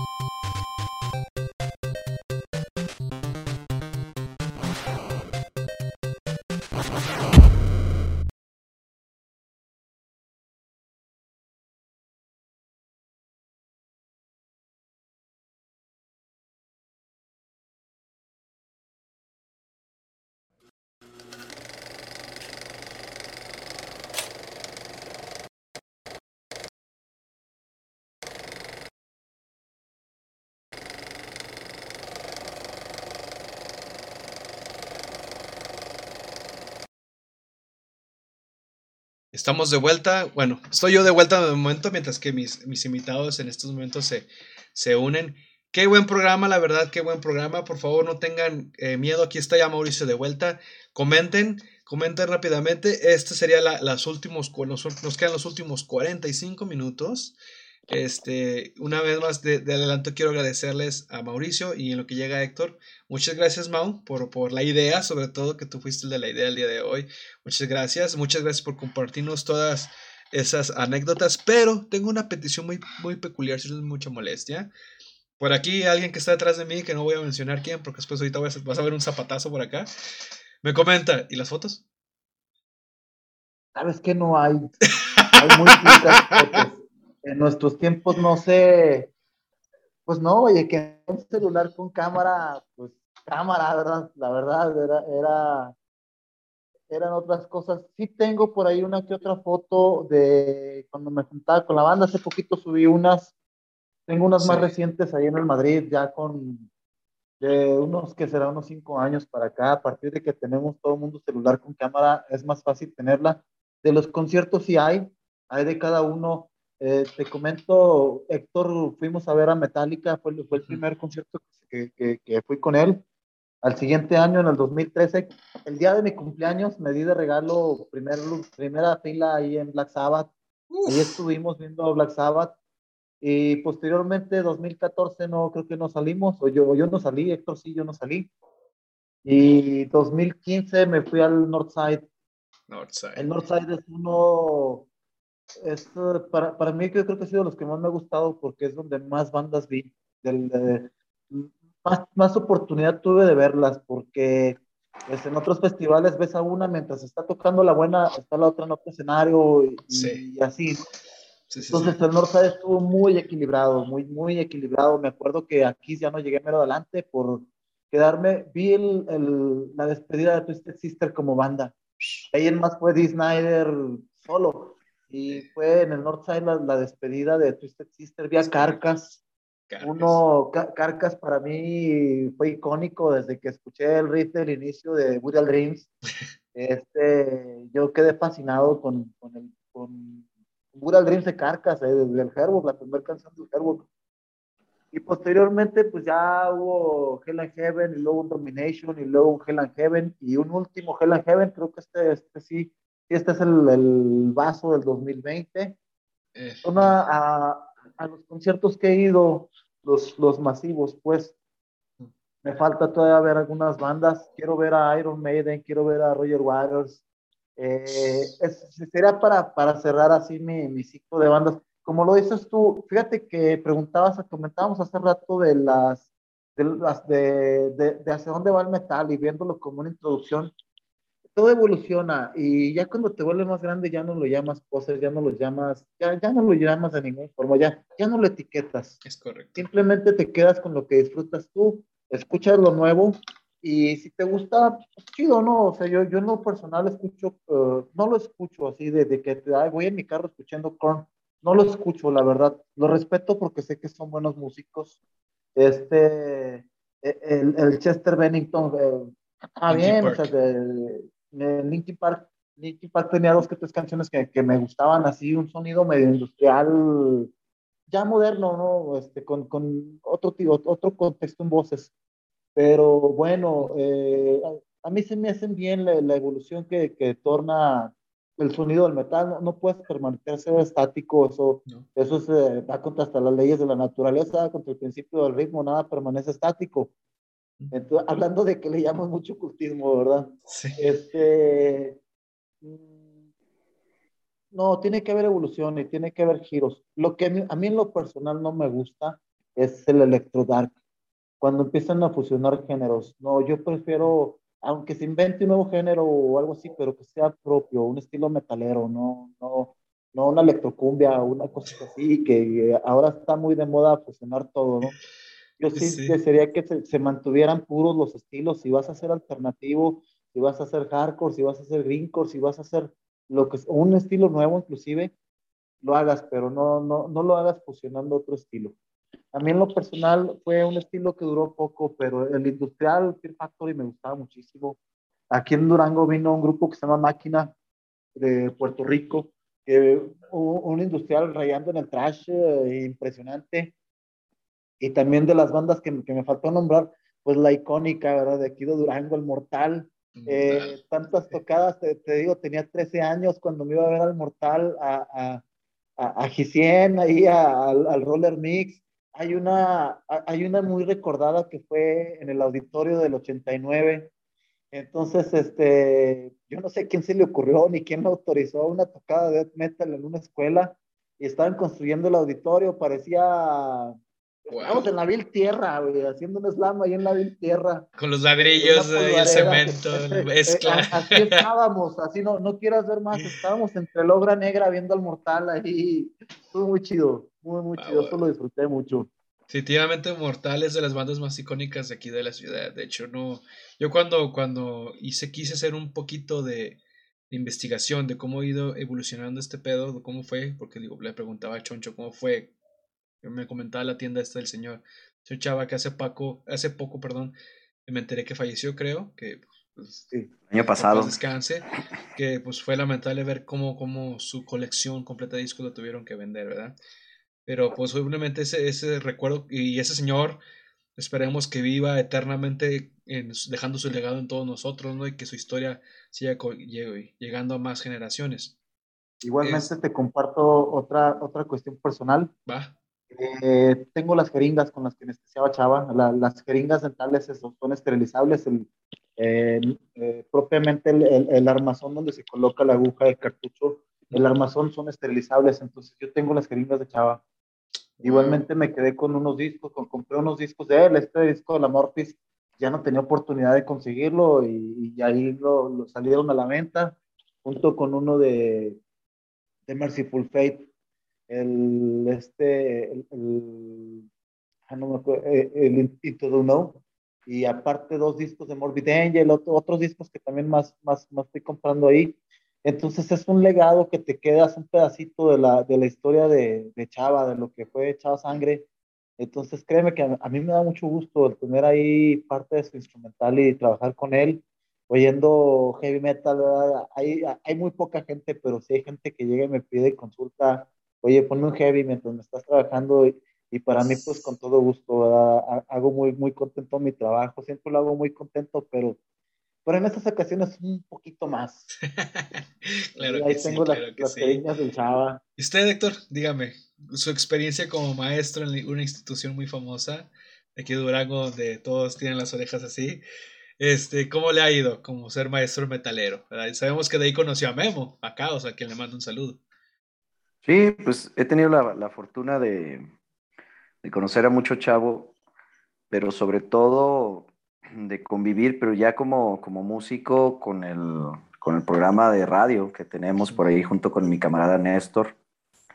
Es, fue un concepto en el cual pues hemos batallado un chorro, o sea, hemos estado intermitentes porque pues la verdad es que el, el, el, el, rock como tal dentro de una institución nunca es, nunca es bien visto. Totalmente de acuerdo. Entonces, eh, nosotros nos aventamos con, con este programa con la idea de precisamente empezar a desentrañar las bandas que se están gestando en Durango. Afortunadamente nos ha ido muy bien y he tenido la fortuna de conocer a muchos de mis ex, eh, alumnos, inclusive también chavos que me topaban cuando yo iba a mi salón de clase, tienen sus bandas. Y, me los he vuelto a topar ahí en el, en el programa y la verdad es que estoy gratamente sorprendido de casi nos aventamos, ¿qué te gustan? 70, 80 programas, en donde 60 bandas tocan música original de aquí de, eh, de aquí de Durango, bandas de Durango, chavos de Durango, conceptos muy diferentes, porque empezamos, ¿sabes? Ahí te, ahí te va también otro de, otra onda de lo elitista. Empezamos con la onda de rock, nuestro programa se llama Boo Rockers. Empezamos a buscar bandas de rock que tocaran música original y que fueran de Durango. Entonces la idea era promoverlos, darlos a conocer, entrevistarlos y pues que, que hubiera un espacio precisamente para ese tipo de bandas. Ya afortunadamente ahorita hay, hay varios programas de, de, streaming que les dan esa oportunidad. Y es que e, e, eso es muy chido porque aquí en Durango faltan espacios eh, y inclusive bares que te puedan dar la oportunidad de, de, conocer tu trabajo como músico y sobre todo como bandas que toquen original. Sí. La verdad. Entonces, me ha tocado muy, muy, buenas experiencias de que, ah, es que usted fue mi maestro, ah, es que usted, este, yo lo veía cuando daba clases, pero ya en otro, en otro rol. O sea, yo creo que sí, me veían y nunca se me imaginaban, ¿no? Sí. Entonces, he tenido muy, muy buenas experiencias y te digo, ese espacio me ha, me ha brindado la oportunidad de conocer, por ahí decías tú antes del corte, de cómo visualiza la escena en Durango. Yo la visualizo eh, genial, o sea, tiene un potencial muy cañón. Hay bandas que tienen su disco ya grabado que por la pandemia se detuvo. Sí. Pero ya hay bandas que ya tienen su disco grabado, tienen sus videos y andan en ese tenor de buscar la oportunidad de darlo a conocer de forma masiva. Y la verdad, te voy a decir una cosa, muy buenas bandas y de todos los géneros, ¿eh? O sea, no nada más encasillado al rock, no, no, no, hay, hay rock pop, hay hard rock, hay este new metal, por ejemplo, la, la banda de Howdy este, es, una, es una bandototota, Camus es una bandototota, este, Krishna, eh, tuve la oportunidad de, de, escucharlos cuando tocaron con, con Camus, también Krishna me dejó así muy, muy, muy, este, con el ojo cuadrado, aunque no soy tanto de esta corriente, Sí, son un poquito más progresivos, ¿no? Por lo que me, han comentado Abraham. Eh, sí, pero también con, tintes vocales este, entre, entre pesados y luego ya, ya muy, muy suaves, pero los riffs machacadotes, ¿no? Sí. Entonces, detrás, yo creo que hubo un momento en el cual Durango se estancó en ser un estado de bandas de covers. Llegó un momento en el cual ibas a un bar y no había propuesta original. Correcto. Y la gente se, se malacostumbró, desgraciadamente.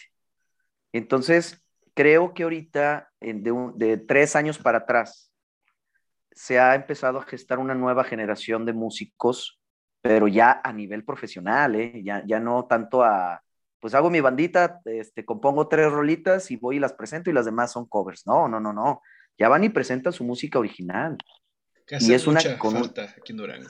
sí, con una, con una calidad que dices tú, wow, o sea, neta, neta, a mí me hubiera gustado que en mis tiempos alguien se hubiera aventado ese rollo de producir, de grabar, inclusive de aventarse eh, en la onda de, de, sacar música original, sin, sin, el miedo ni el prejuicio.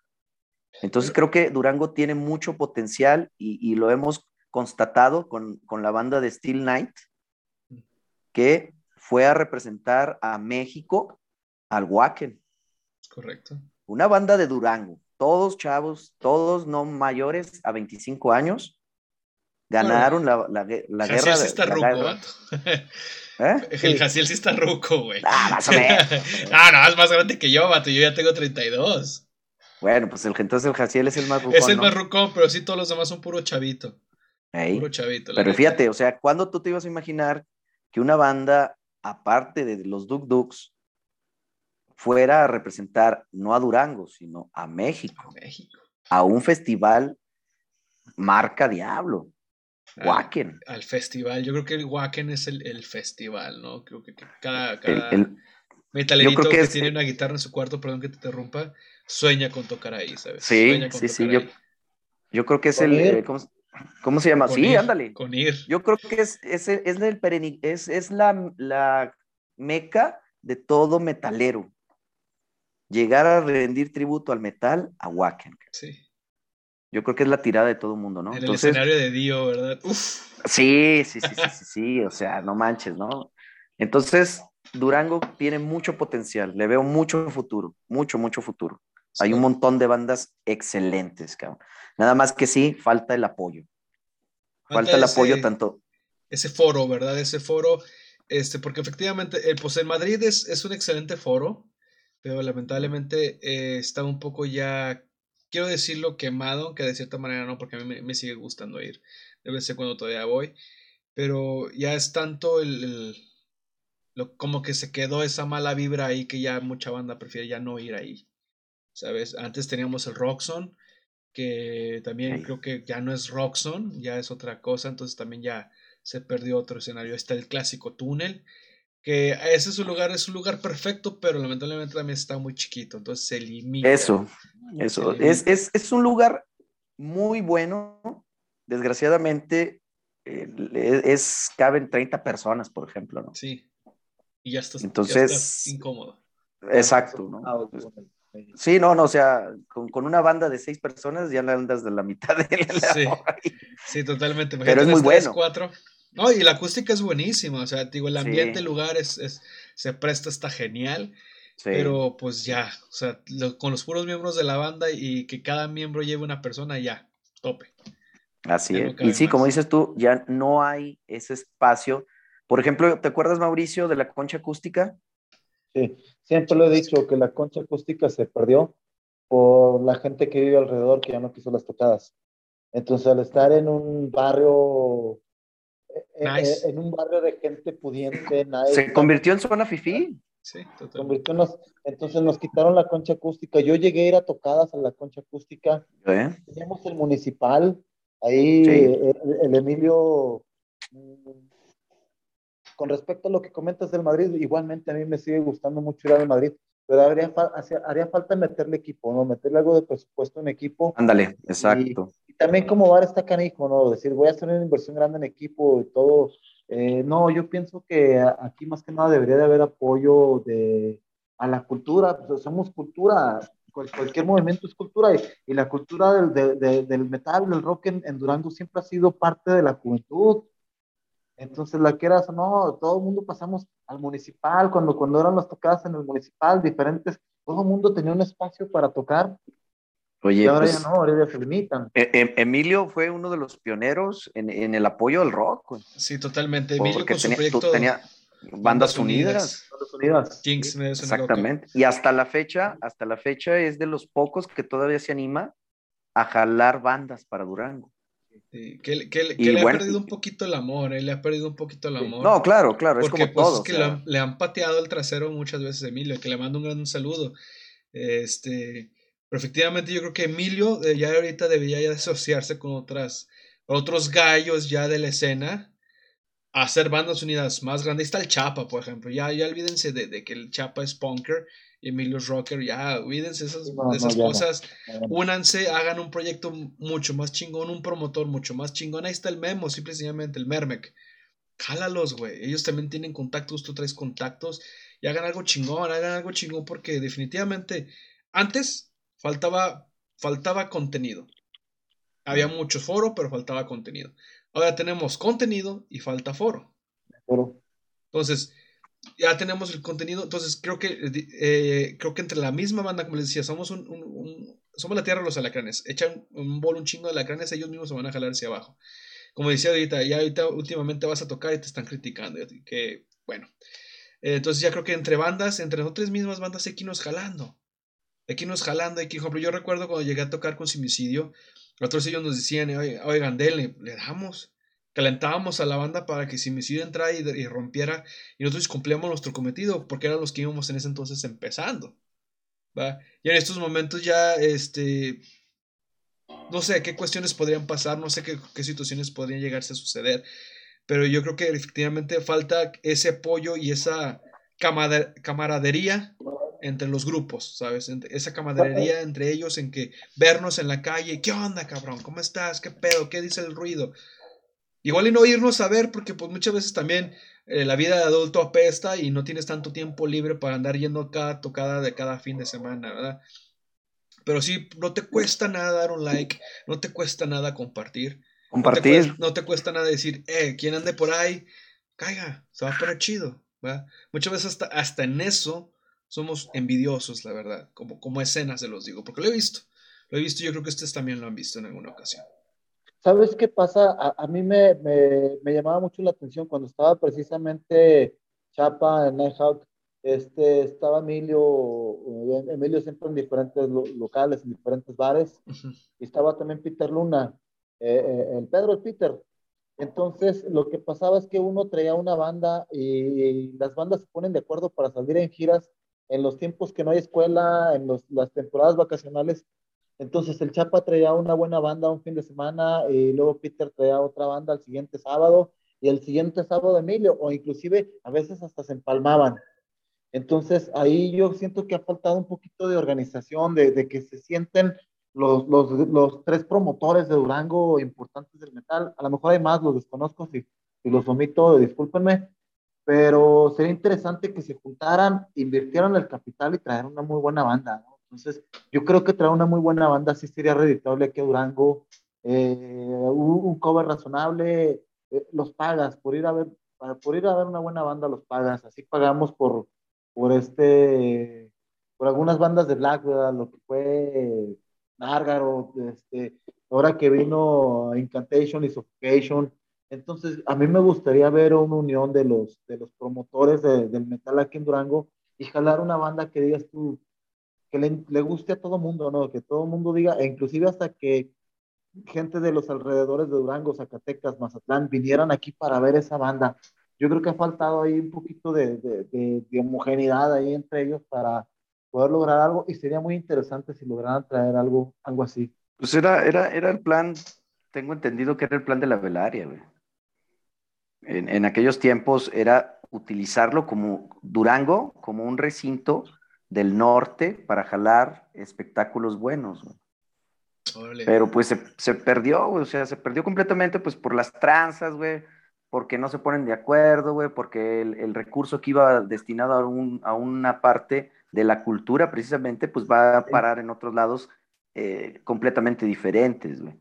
Y te voy a decir que la velaria, la velaria es, un buen, es un buen lugar, no es un excelente lugar, pero es un buen lugar para empezar a generar ese, ese, ese boom.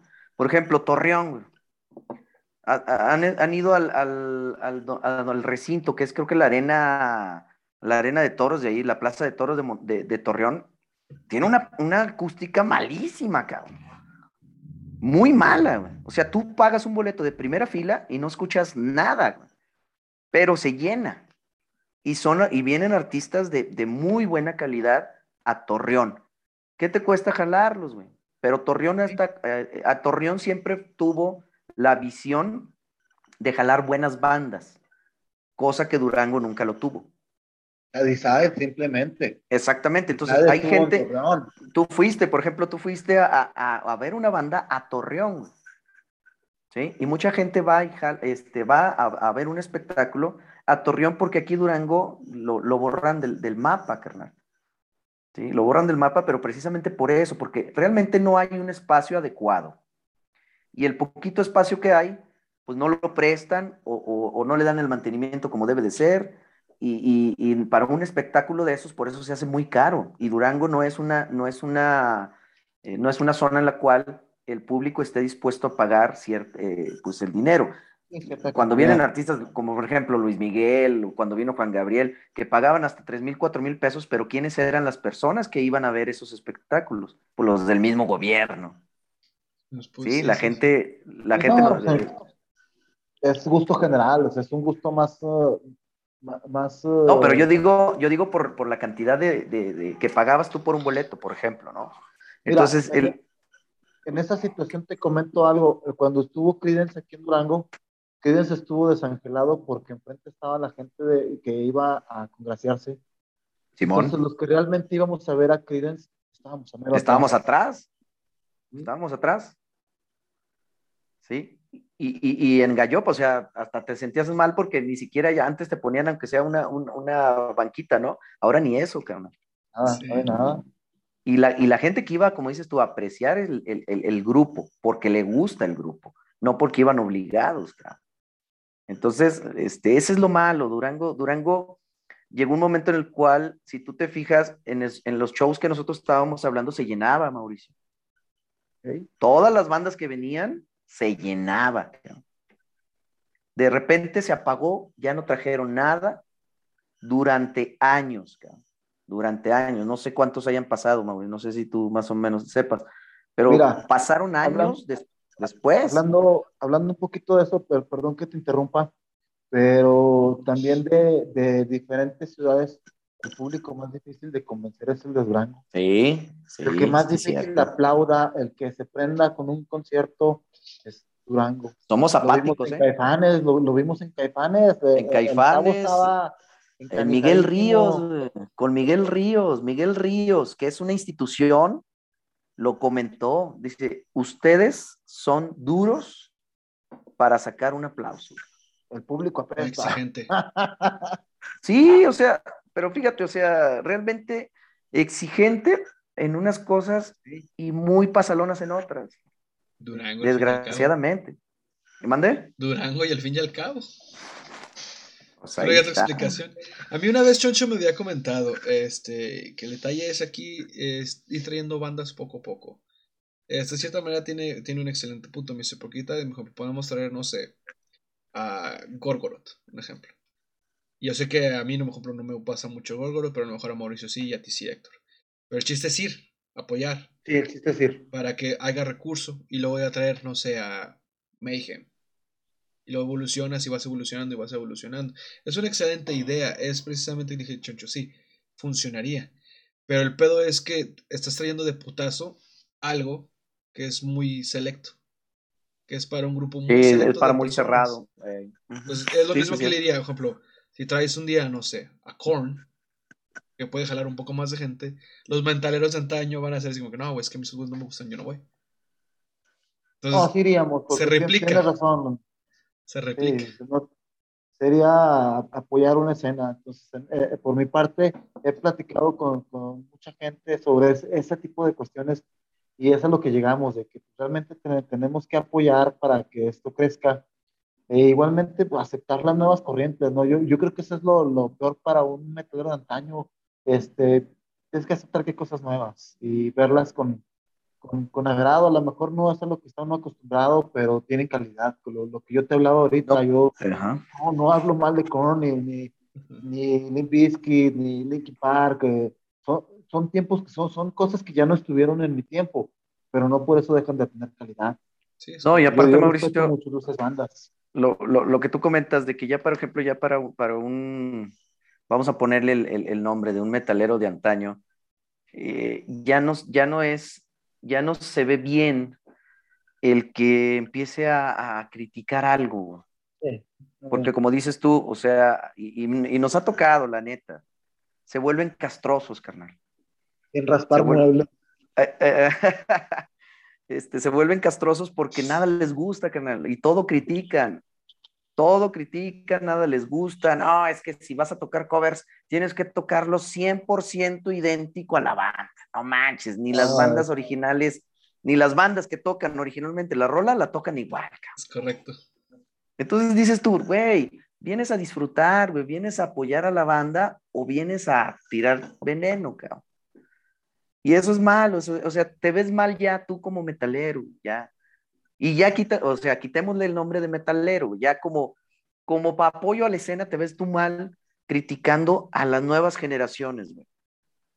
Porque si no, si no estamos este, empapados ya en, ese, en esa escena, pues ya lo que, lo que pasó, a lo mejor nosotros sí ya en, algún momento dado, eh, sí éramos muy, muy dados a, a decir, no, es que este, pues sí, eh, no, no, no me gusta esa música.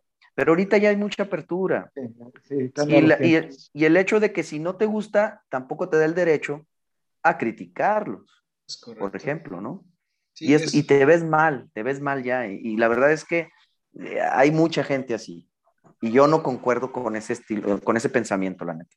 totalmente de acuerdo. Este, mucha, mucha gente llega, inclusive llega a, a no escuchar un grupo de metal porque canta una chica, o porque no es brutal, o porque esto, o porque no andan de negro, o porque etcétera. O sea, lo que hablamos, la música no conoce barreras, la música no conoce fronteras, la música es universal, la música es como el agua. La música te llega, sea ruda, o sea alegre, o sea triste, o sea como sea, la música te llega.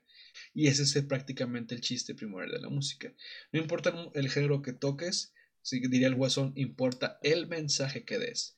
Y creo que por eso todos disfrutamos de esto y obviamente gustamos de ir a ver bandas de tocar en vivo porque esa misma esencia nos hacen sentir al escuchar esa canción, esos, esos riffs, esos licks, esas voces, esos gritos en vivo, ¿verdad? Estoy Así es. de acuerdo. sí, mira, en, ese punto acabas de dar un, tema interesante. Eh, escucha lo que te dé tu regalada gana. Nada de que nadie te juzgue si eres poser, si eres true, si eres blacker, si eres metalero o, no. Eh, yo en lo personal les, digo una, una cosa, yo, yo, yo escucho lo que a mí me gusta de cualquier género. Te doy un ejemplo, eh, no sé cómo se llame, eh, se llama coloquialmente Punchis Punchis. A mí me gusta mucho Robert Miles.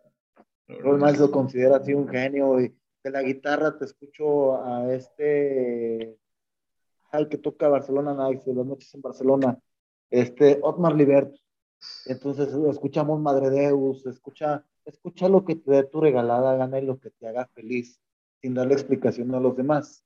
Entonces, como lo son nuevos tiempos, son nuevas aperturas, eh, escucha lo que te venga en gana, así. Si quieres escuchar unas cumbias de Los Ángeles Azules, sé altamente feliz escuchándolas. No pasa nada.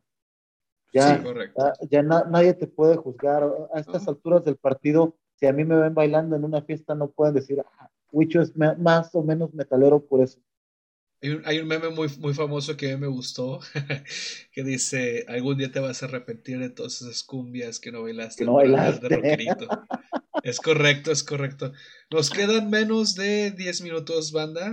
Muchas gracias por estar el día de hoy con nosotros. Les agradezco totalmente una vez más.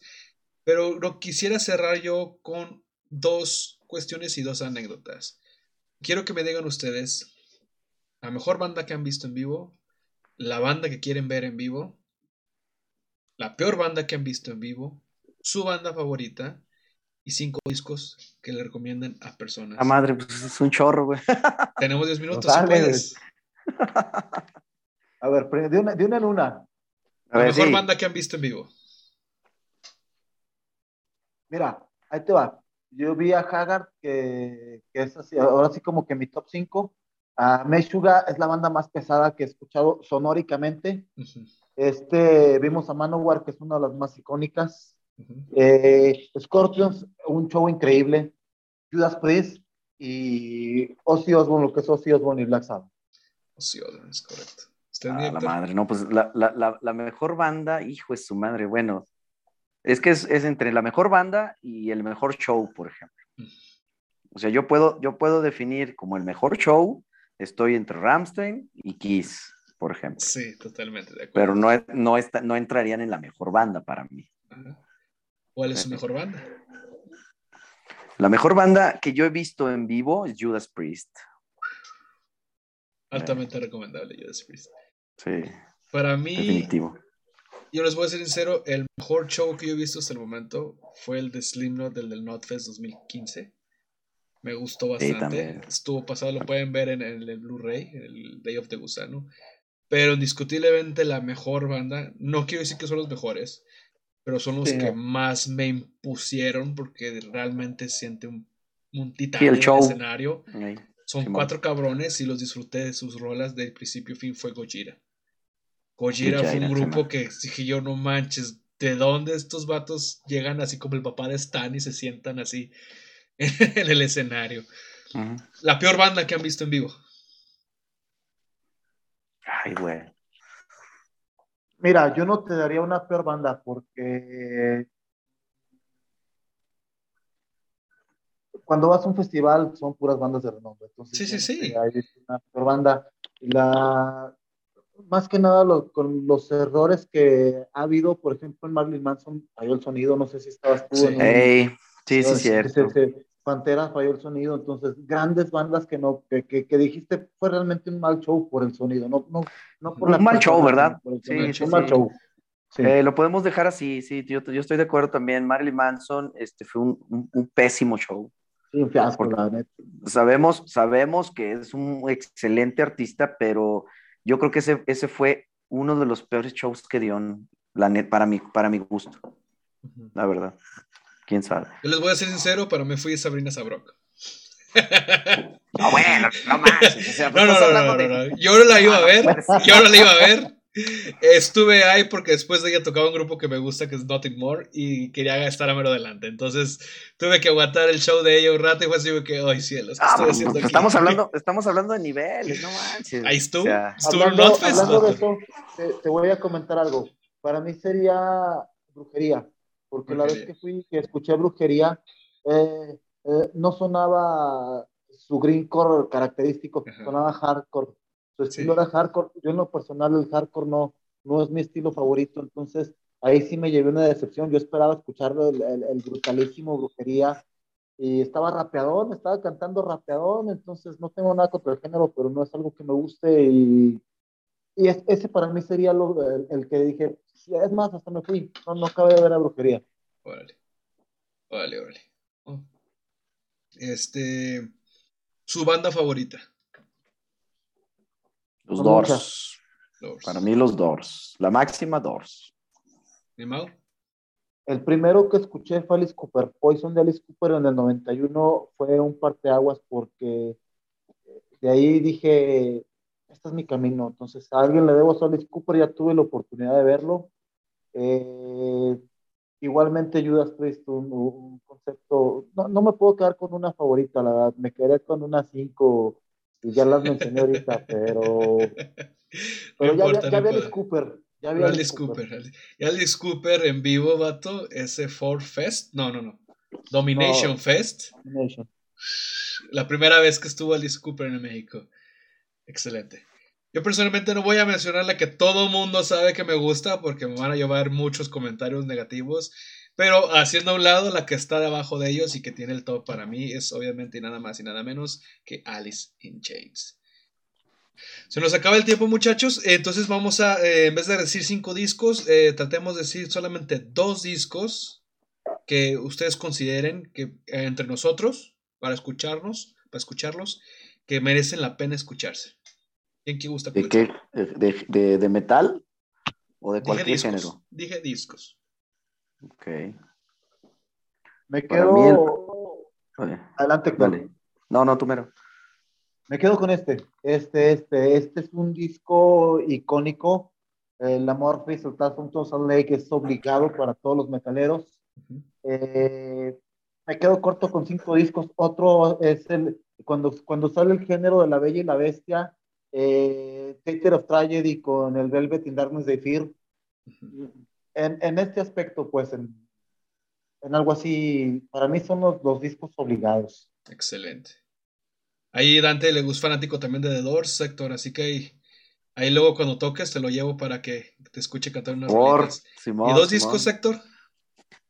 Pues mira, obviamente el LA Woman, que este año cumple 40, 40 años, 50, ¿no? 50 años ya. El LA Woman, eh, de The Doors. Creo que es un excelente disco y creo que es el, el, epitafio este, perfecto para Jim Morrison y, la banda. Y me quedaría también con Dancing, o el, disco de, de Lucy Fuga, de Dancing. O sea, si, te fijas, tiempos muy diferentes, estilos muy parecidos. Sí, sí, sí, totalmente de acuerdo.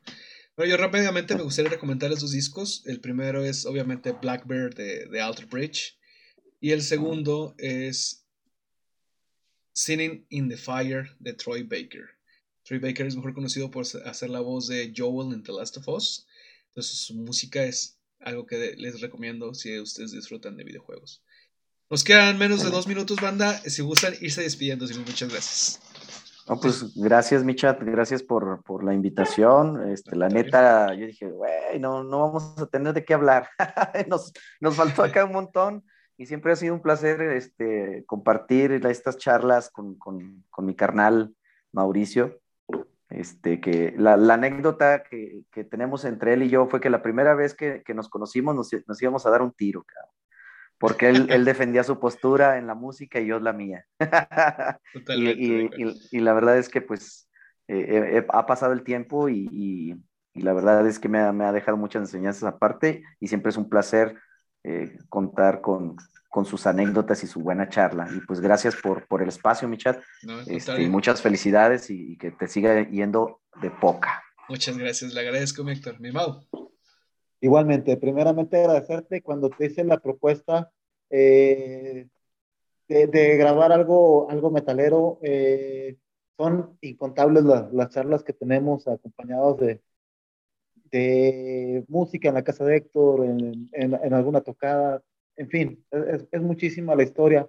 Entonces te agradezco el haber tomado mi, mi opinión en cuenta. Igualmente mi carnal Héctor Solís, eh, igual años de conocerlo, desde que tenemos 16, 17 años, ahorita tengo 42, entonces ya, ya, ya llovió, ya, llovió. Eh, es mi carnal, mi, mi carnal del alma.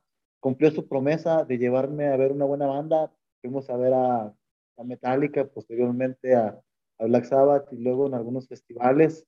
Los, las bandas que me falta ver es Iron Maiden. Iron, Maiden la considero, la considero la mejor banda ahorita en este tiempo. Eh, no hay mejor banda que Iron Maiden porque se mantiene en su sonido, sigue produciendo discos de calidad y para mí es, para mí es, es la, la, la, banda más representativa del metal ahorita es Iron Maiden. Tenemos que, tenemos que volver a ir, carnal. Y hay, que, bueno, por si se corta, eh, ustedes sigan, sigan platicando, pero si se corta, yo ahorita dejo mis agradecimientos a ustedes en el video. Se corta. Bueno, banda, pues ahí tienen. Bueno, banda, pues ahí tienen este pequeño episodio del día de hoy un poco diferente a lo que hemos estado haciendo este día con estos dos grandes invitados que tuve hace un momento. Lamentablemente, como siempre, la, la presión de, de, Zoom que nos está cortando no, no, no se puede hacer faltar.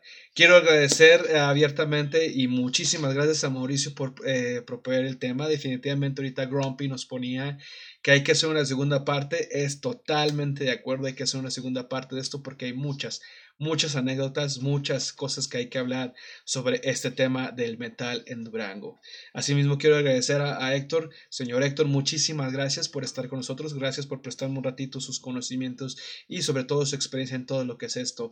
La verdad, me gustaría que eh, ustedes pudieran escuchar esto, pero les mando la liga para que lo escuchen. Este, en verdad, eh, de mensaje yo me llevo personalmente que hay que trabajar mucho en lo que es la escena del metal, hay que trabajar mucho en la camadería y hay que trabajar sobre todo mucho en lo que es un espacio para que esta arte o esta cultura tan bonita que nos une a nosotros como ustedes acaban de escuchar de boca de Mauricio y de Héctor, que hace que personas de diferentes casas, de diferentes familias se conviertan en hermanos. Quiero agradecerles totalmente a todas las personas que de cierta manera estuvieron el día de hoy eh, viéndonos en este especial un poquito diferente que denominaremos como un especial de metal en la ciudad de Durango. Asimismo, denle like, comenten para ver si podemos hacer una segunda parte, que obviamente lo vamos a hacer, pero eso no es todo, banda. El día de hoy les tengo una pequeña sorpresita y vamos a traer de vuelta a nosotros, nuestros compañeros. Eh, como siempre, eh, eh, ya sabrán que mis co-hosts están siempre de, la mano para ayudarme en lo que es todo lo necesario. Y en esta ocasión, aquí está Grumpy Cinema. bienvenido, Grumpy. de entrada, pues espero que te haya gustado el capítulo y espero que hayas estado con nosotros. asimismo, ahorita no tarda en conectarse Dante, porque tenemos un anuncio muy especial. Hemos estado platicando, hemos estado eh, ideando nuevas maneras de entretenerlos a todos ustedes. Y queremos principalmente de parte de aquí, de, de, un chat con chat, de este pequeño espacio, este, agradecerles a todos ustedes, los cuales nos apoyan cada martes y cada eh, jueves con sus anécdotas, con sus comentarios, con, con su presencia. Aquí tengo, ah, ya, ya ingresó Dante, muy bien, excelente Dante. Eh, solamente nosotros ingresamos en este momento para agradecerles eh, todo este apoyo que nos han dado a lo largo ya de este pequeño mes. Se dice fácil, pero de este lado de la cámara es un poquito difícil es, eh, tratar de, de, conllevar y tratar de estar aquí semana tras semana. Obviamente, todos tenemos obligaciones. Ya tenemos un mes, mi hermano, ya tenemos un mes, un poquito más. ¿Usas pantalones, viejo? Yo, yo, ando, yo, yo, ando, yo ando en calzoncillos. ah, qué, qué buena playera trae el Dante. Como unos ochones ochones por eso. Solamente como les comentaba, estamos tratando nosotros de trabajar de la mejor manera para traerles mejor contenido, mejores, eh, eh, mejores personas eh, y obviamente hacer algo que, como decíamos ahorita hace un momento, unir una camadería. Aquí en este momento se está uniendo Javier, Javi Geek 84. Lo van a poder encontrar a partir del día de mañana con sus streamings con sus eh, gameplays en PlayStation 5. Asimismo, él el día de hoy se une a las filas de nuestro equipo que estamos formando, que de momento todavía no tenemos nombre, pero estamos pensando en él. Y yo, eh, obviamente, junto con César y junto con Dante, quiero darte la bienvenida, Javier, a este equipo. Bienvenido, Javier. El, el espacio es tuyo ahora. ¿Qué onda, bandita? Un saludo para todos los chavos que nos están viendo ahorita, los chavitos, chavitas, niños, niñas. Este, pues sí, muy contento este, de que me hayas este, dado la oportunidad del espacio. Como están viendo, aquí está al fondo la mamarona. Ahí disculpen la palabra si la dije, ya, ya, la dije. Este, pues vamos a streamear juegos, ¿no? Yo, a mí me interesa esa parte. PlayStation, es ahorita lo que tengo de fuerte, pues vamos a entrarle ahí con Resident Evil, Spider-Man, este, vamos a entrar con todo lo que es el Doom, uh, pues todo lo que haya de exclusivas por parte de Play, este, God of War, Last of Us, todo el mundo de PlayStation, pues yo ahí me voy a encargar de, de, estar ahí controlando con ustedes y espero pues entretenerlos y, y pues este, a darle, ¿no? Muchas gracias por el espacio, muchas gracias por la bienvenida un gran equipo. Gracias por la invitación y pues lo que se ofrece aquí estamos. Muchas gracias, Javi. No, al contrario, al contrario, muchas gracias a ti por, por quererte unir a nosotros. César, ¿algo que quieres decir? No, de hecho, también agradecer a Javi de que, de, ¿cómo se llama? De unirse a nosotros. Este, ya llevo conociendo a Javi desde hace bastantes años, así que sé que va a, ser, va a estar muy divertido el canal de él. Este, y la verdad, un bienvenido, Javi, bienvenido. Este, otra cosa que quiero mencionar, este, ya ven que ayer creé la, la página, el grupo de Grumpy Cinema. Uh, quiero agradecer los 113 suscriptores. Braya, braya. No, buena. No sabía de dónde salir, no sabía de dónde salieron. gracias, gracias. Este, pronto voy a sacar contenido ahí también, ya le estoy echando ahorita al peso a la, a la división. Este, y pues otra vez gracias. Y Javi, bienvenido al canal. Este, créeme que te necesitamos. no, no, no, gracias a ustedes, la verdad, y muchas felicidades, amigos. Van a seguir creciendo y vamos a, vamos a formar un buen grupo, una, una bonita familia. Es correcto. Dante, ¿algo que quieras decir, viejo? Yo te, te vi comiendo, pero ¿algo quieres decir? De hecho, sí, antes que nada, pues Benvenuti, de todo corazón. ¿Cómo se llama? Está, está parlado el, el tirito en Def Jam, ¿eh? Ah, sí, carnal. Def Jam, Marvel contra Capcom, Mortal Kombat. Ah, padre. Claro que sí, este, esperemos que, este, vengan más, este, más proyectos juntos. Este, y que tengamos más seguidores cada día y pues no sé qué más decir. Yo, yo, yo soy bien malo para las bienvenidas y las, y las despedidas. Pero. Gracias, amigo. De corazón, neta, sí. Este, bienvenido al equipo.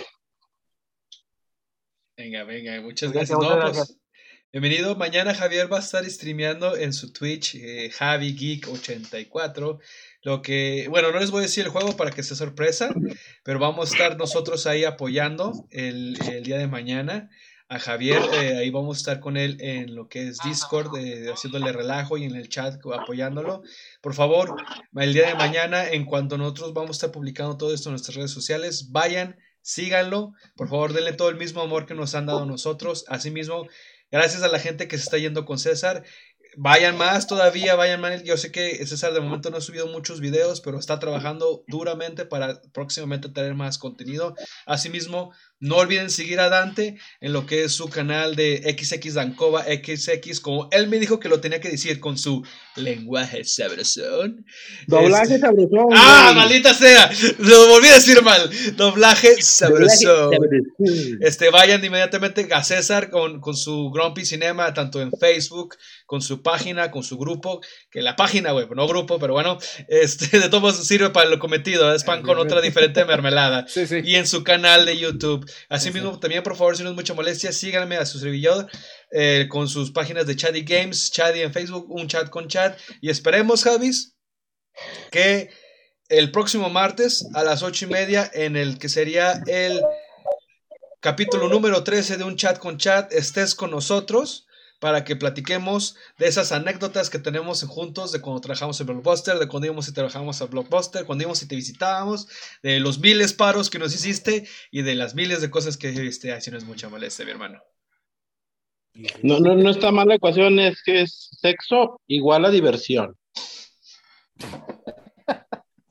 A eso no puedo hablar porque mi chiquilla está haciendo un berrinche. Ah, no se preocupe. Está algo necia que se quiera dormir. y sí, claro que sí, pues tantas anécdotas, tantas cosas, ¿no? Pues 11 años. 11 años. Ahí, ahí les dando, no, tomen cuenta desde ahorita porque vamos a estar dando regalos. Yo de mi parte por ahí tengo unos regalitos que voy a regalar. Eh, conforme al stream, lo que yo vaya ahí este, comentando, vayan a ir saliendo hay premios y este, entonces lo que vamos platicando, pues estar muy pendientes, ¿no? Porque vamos preguntas y esas preguntas, pues ya van a estar la, la, la historia, ¿no? Venga, Pues venga. 11 años en el blockbuster, 11 años de grandes personas, grandes momentos, de grandes cosas, ¿no? Y pues a darle, a darle, yo aquí estoy para hacer un libro abierto y, y cotorrear con todos ustedes, la verdad. Venga, venga. Entonces ya lo tienen, manda próximo martes especial de Blockbuster aquí en un chat con chat con Javi, su nuevo miembro del equipo, Dante y mi buen co-host Cesarín Grumpy Cinema. Nos vemos la próxima semana, cuídense mucho. Nos vemos, banda. Hasta la próxima. Cojan en exceso. Cojan en. Y gracias por acompañarnos. Gracias. Ya dijo. Besitos, besitos.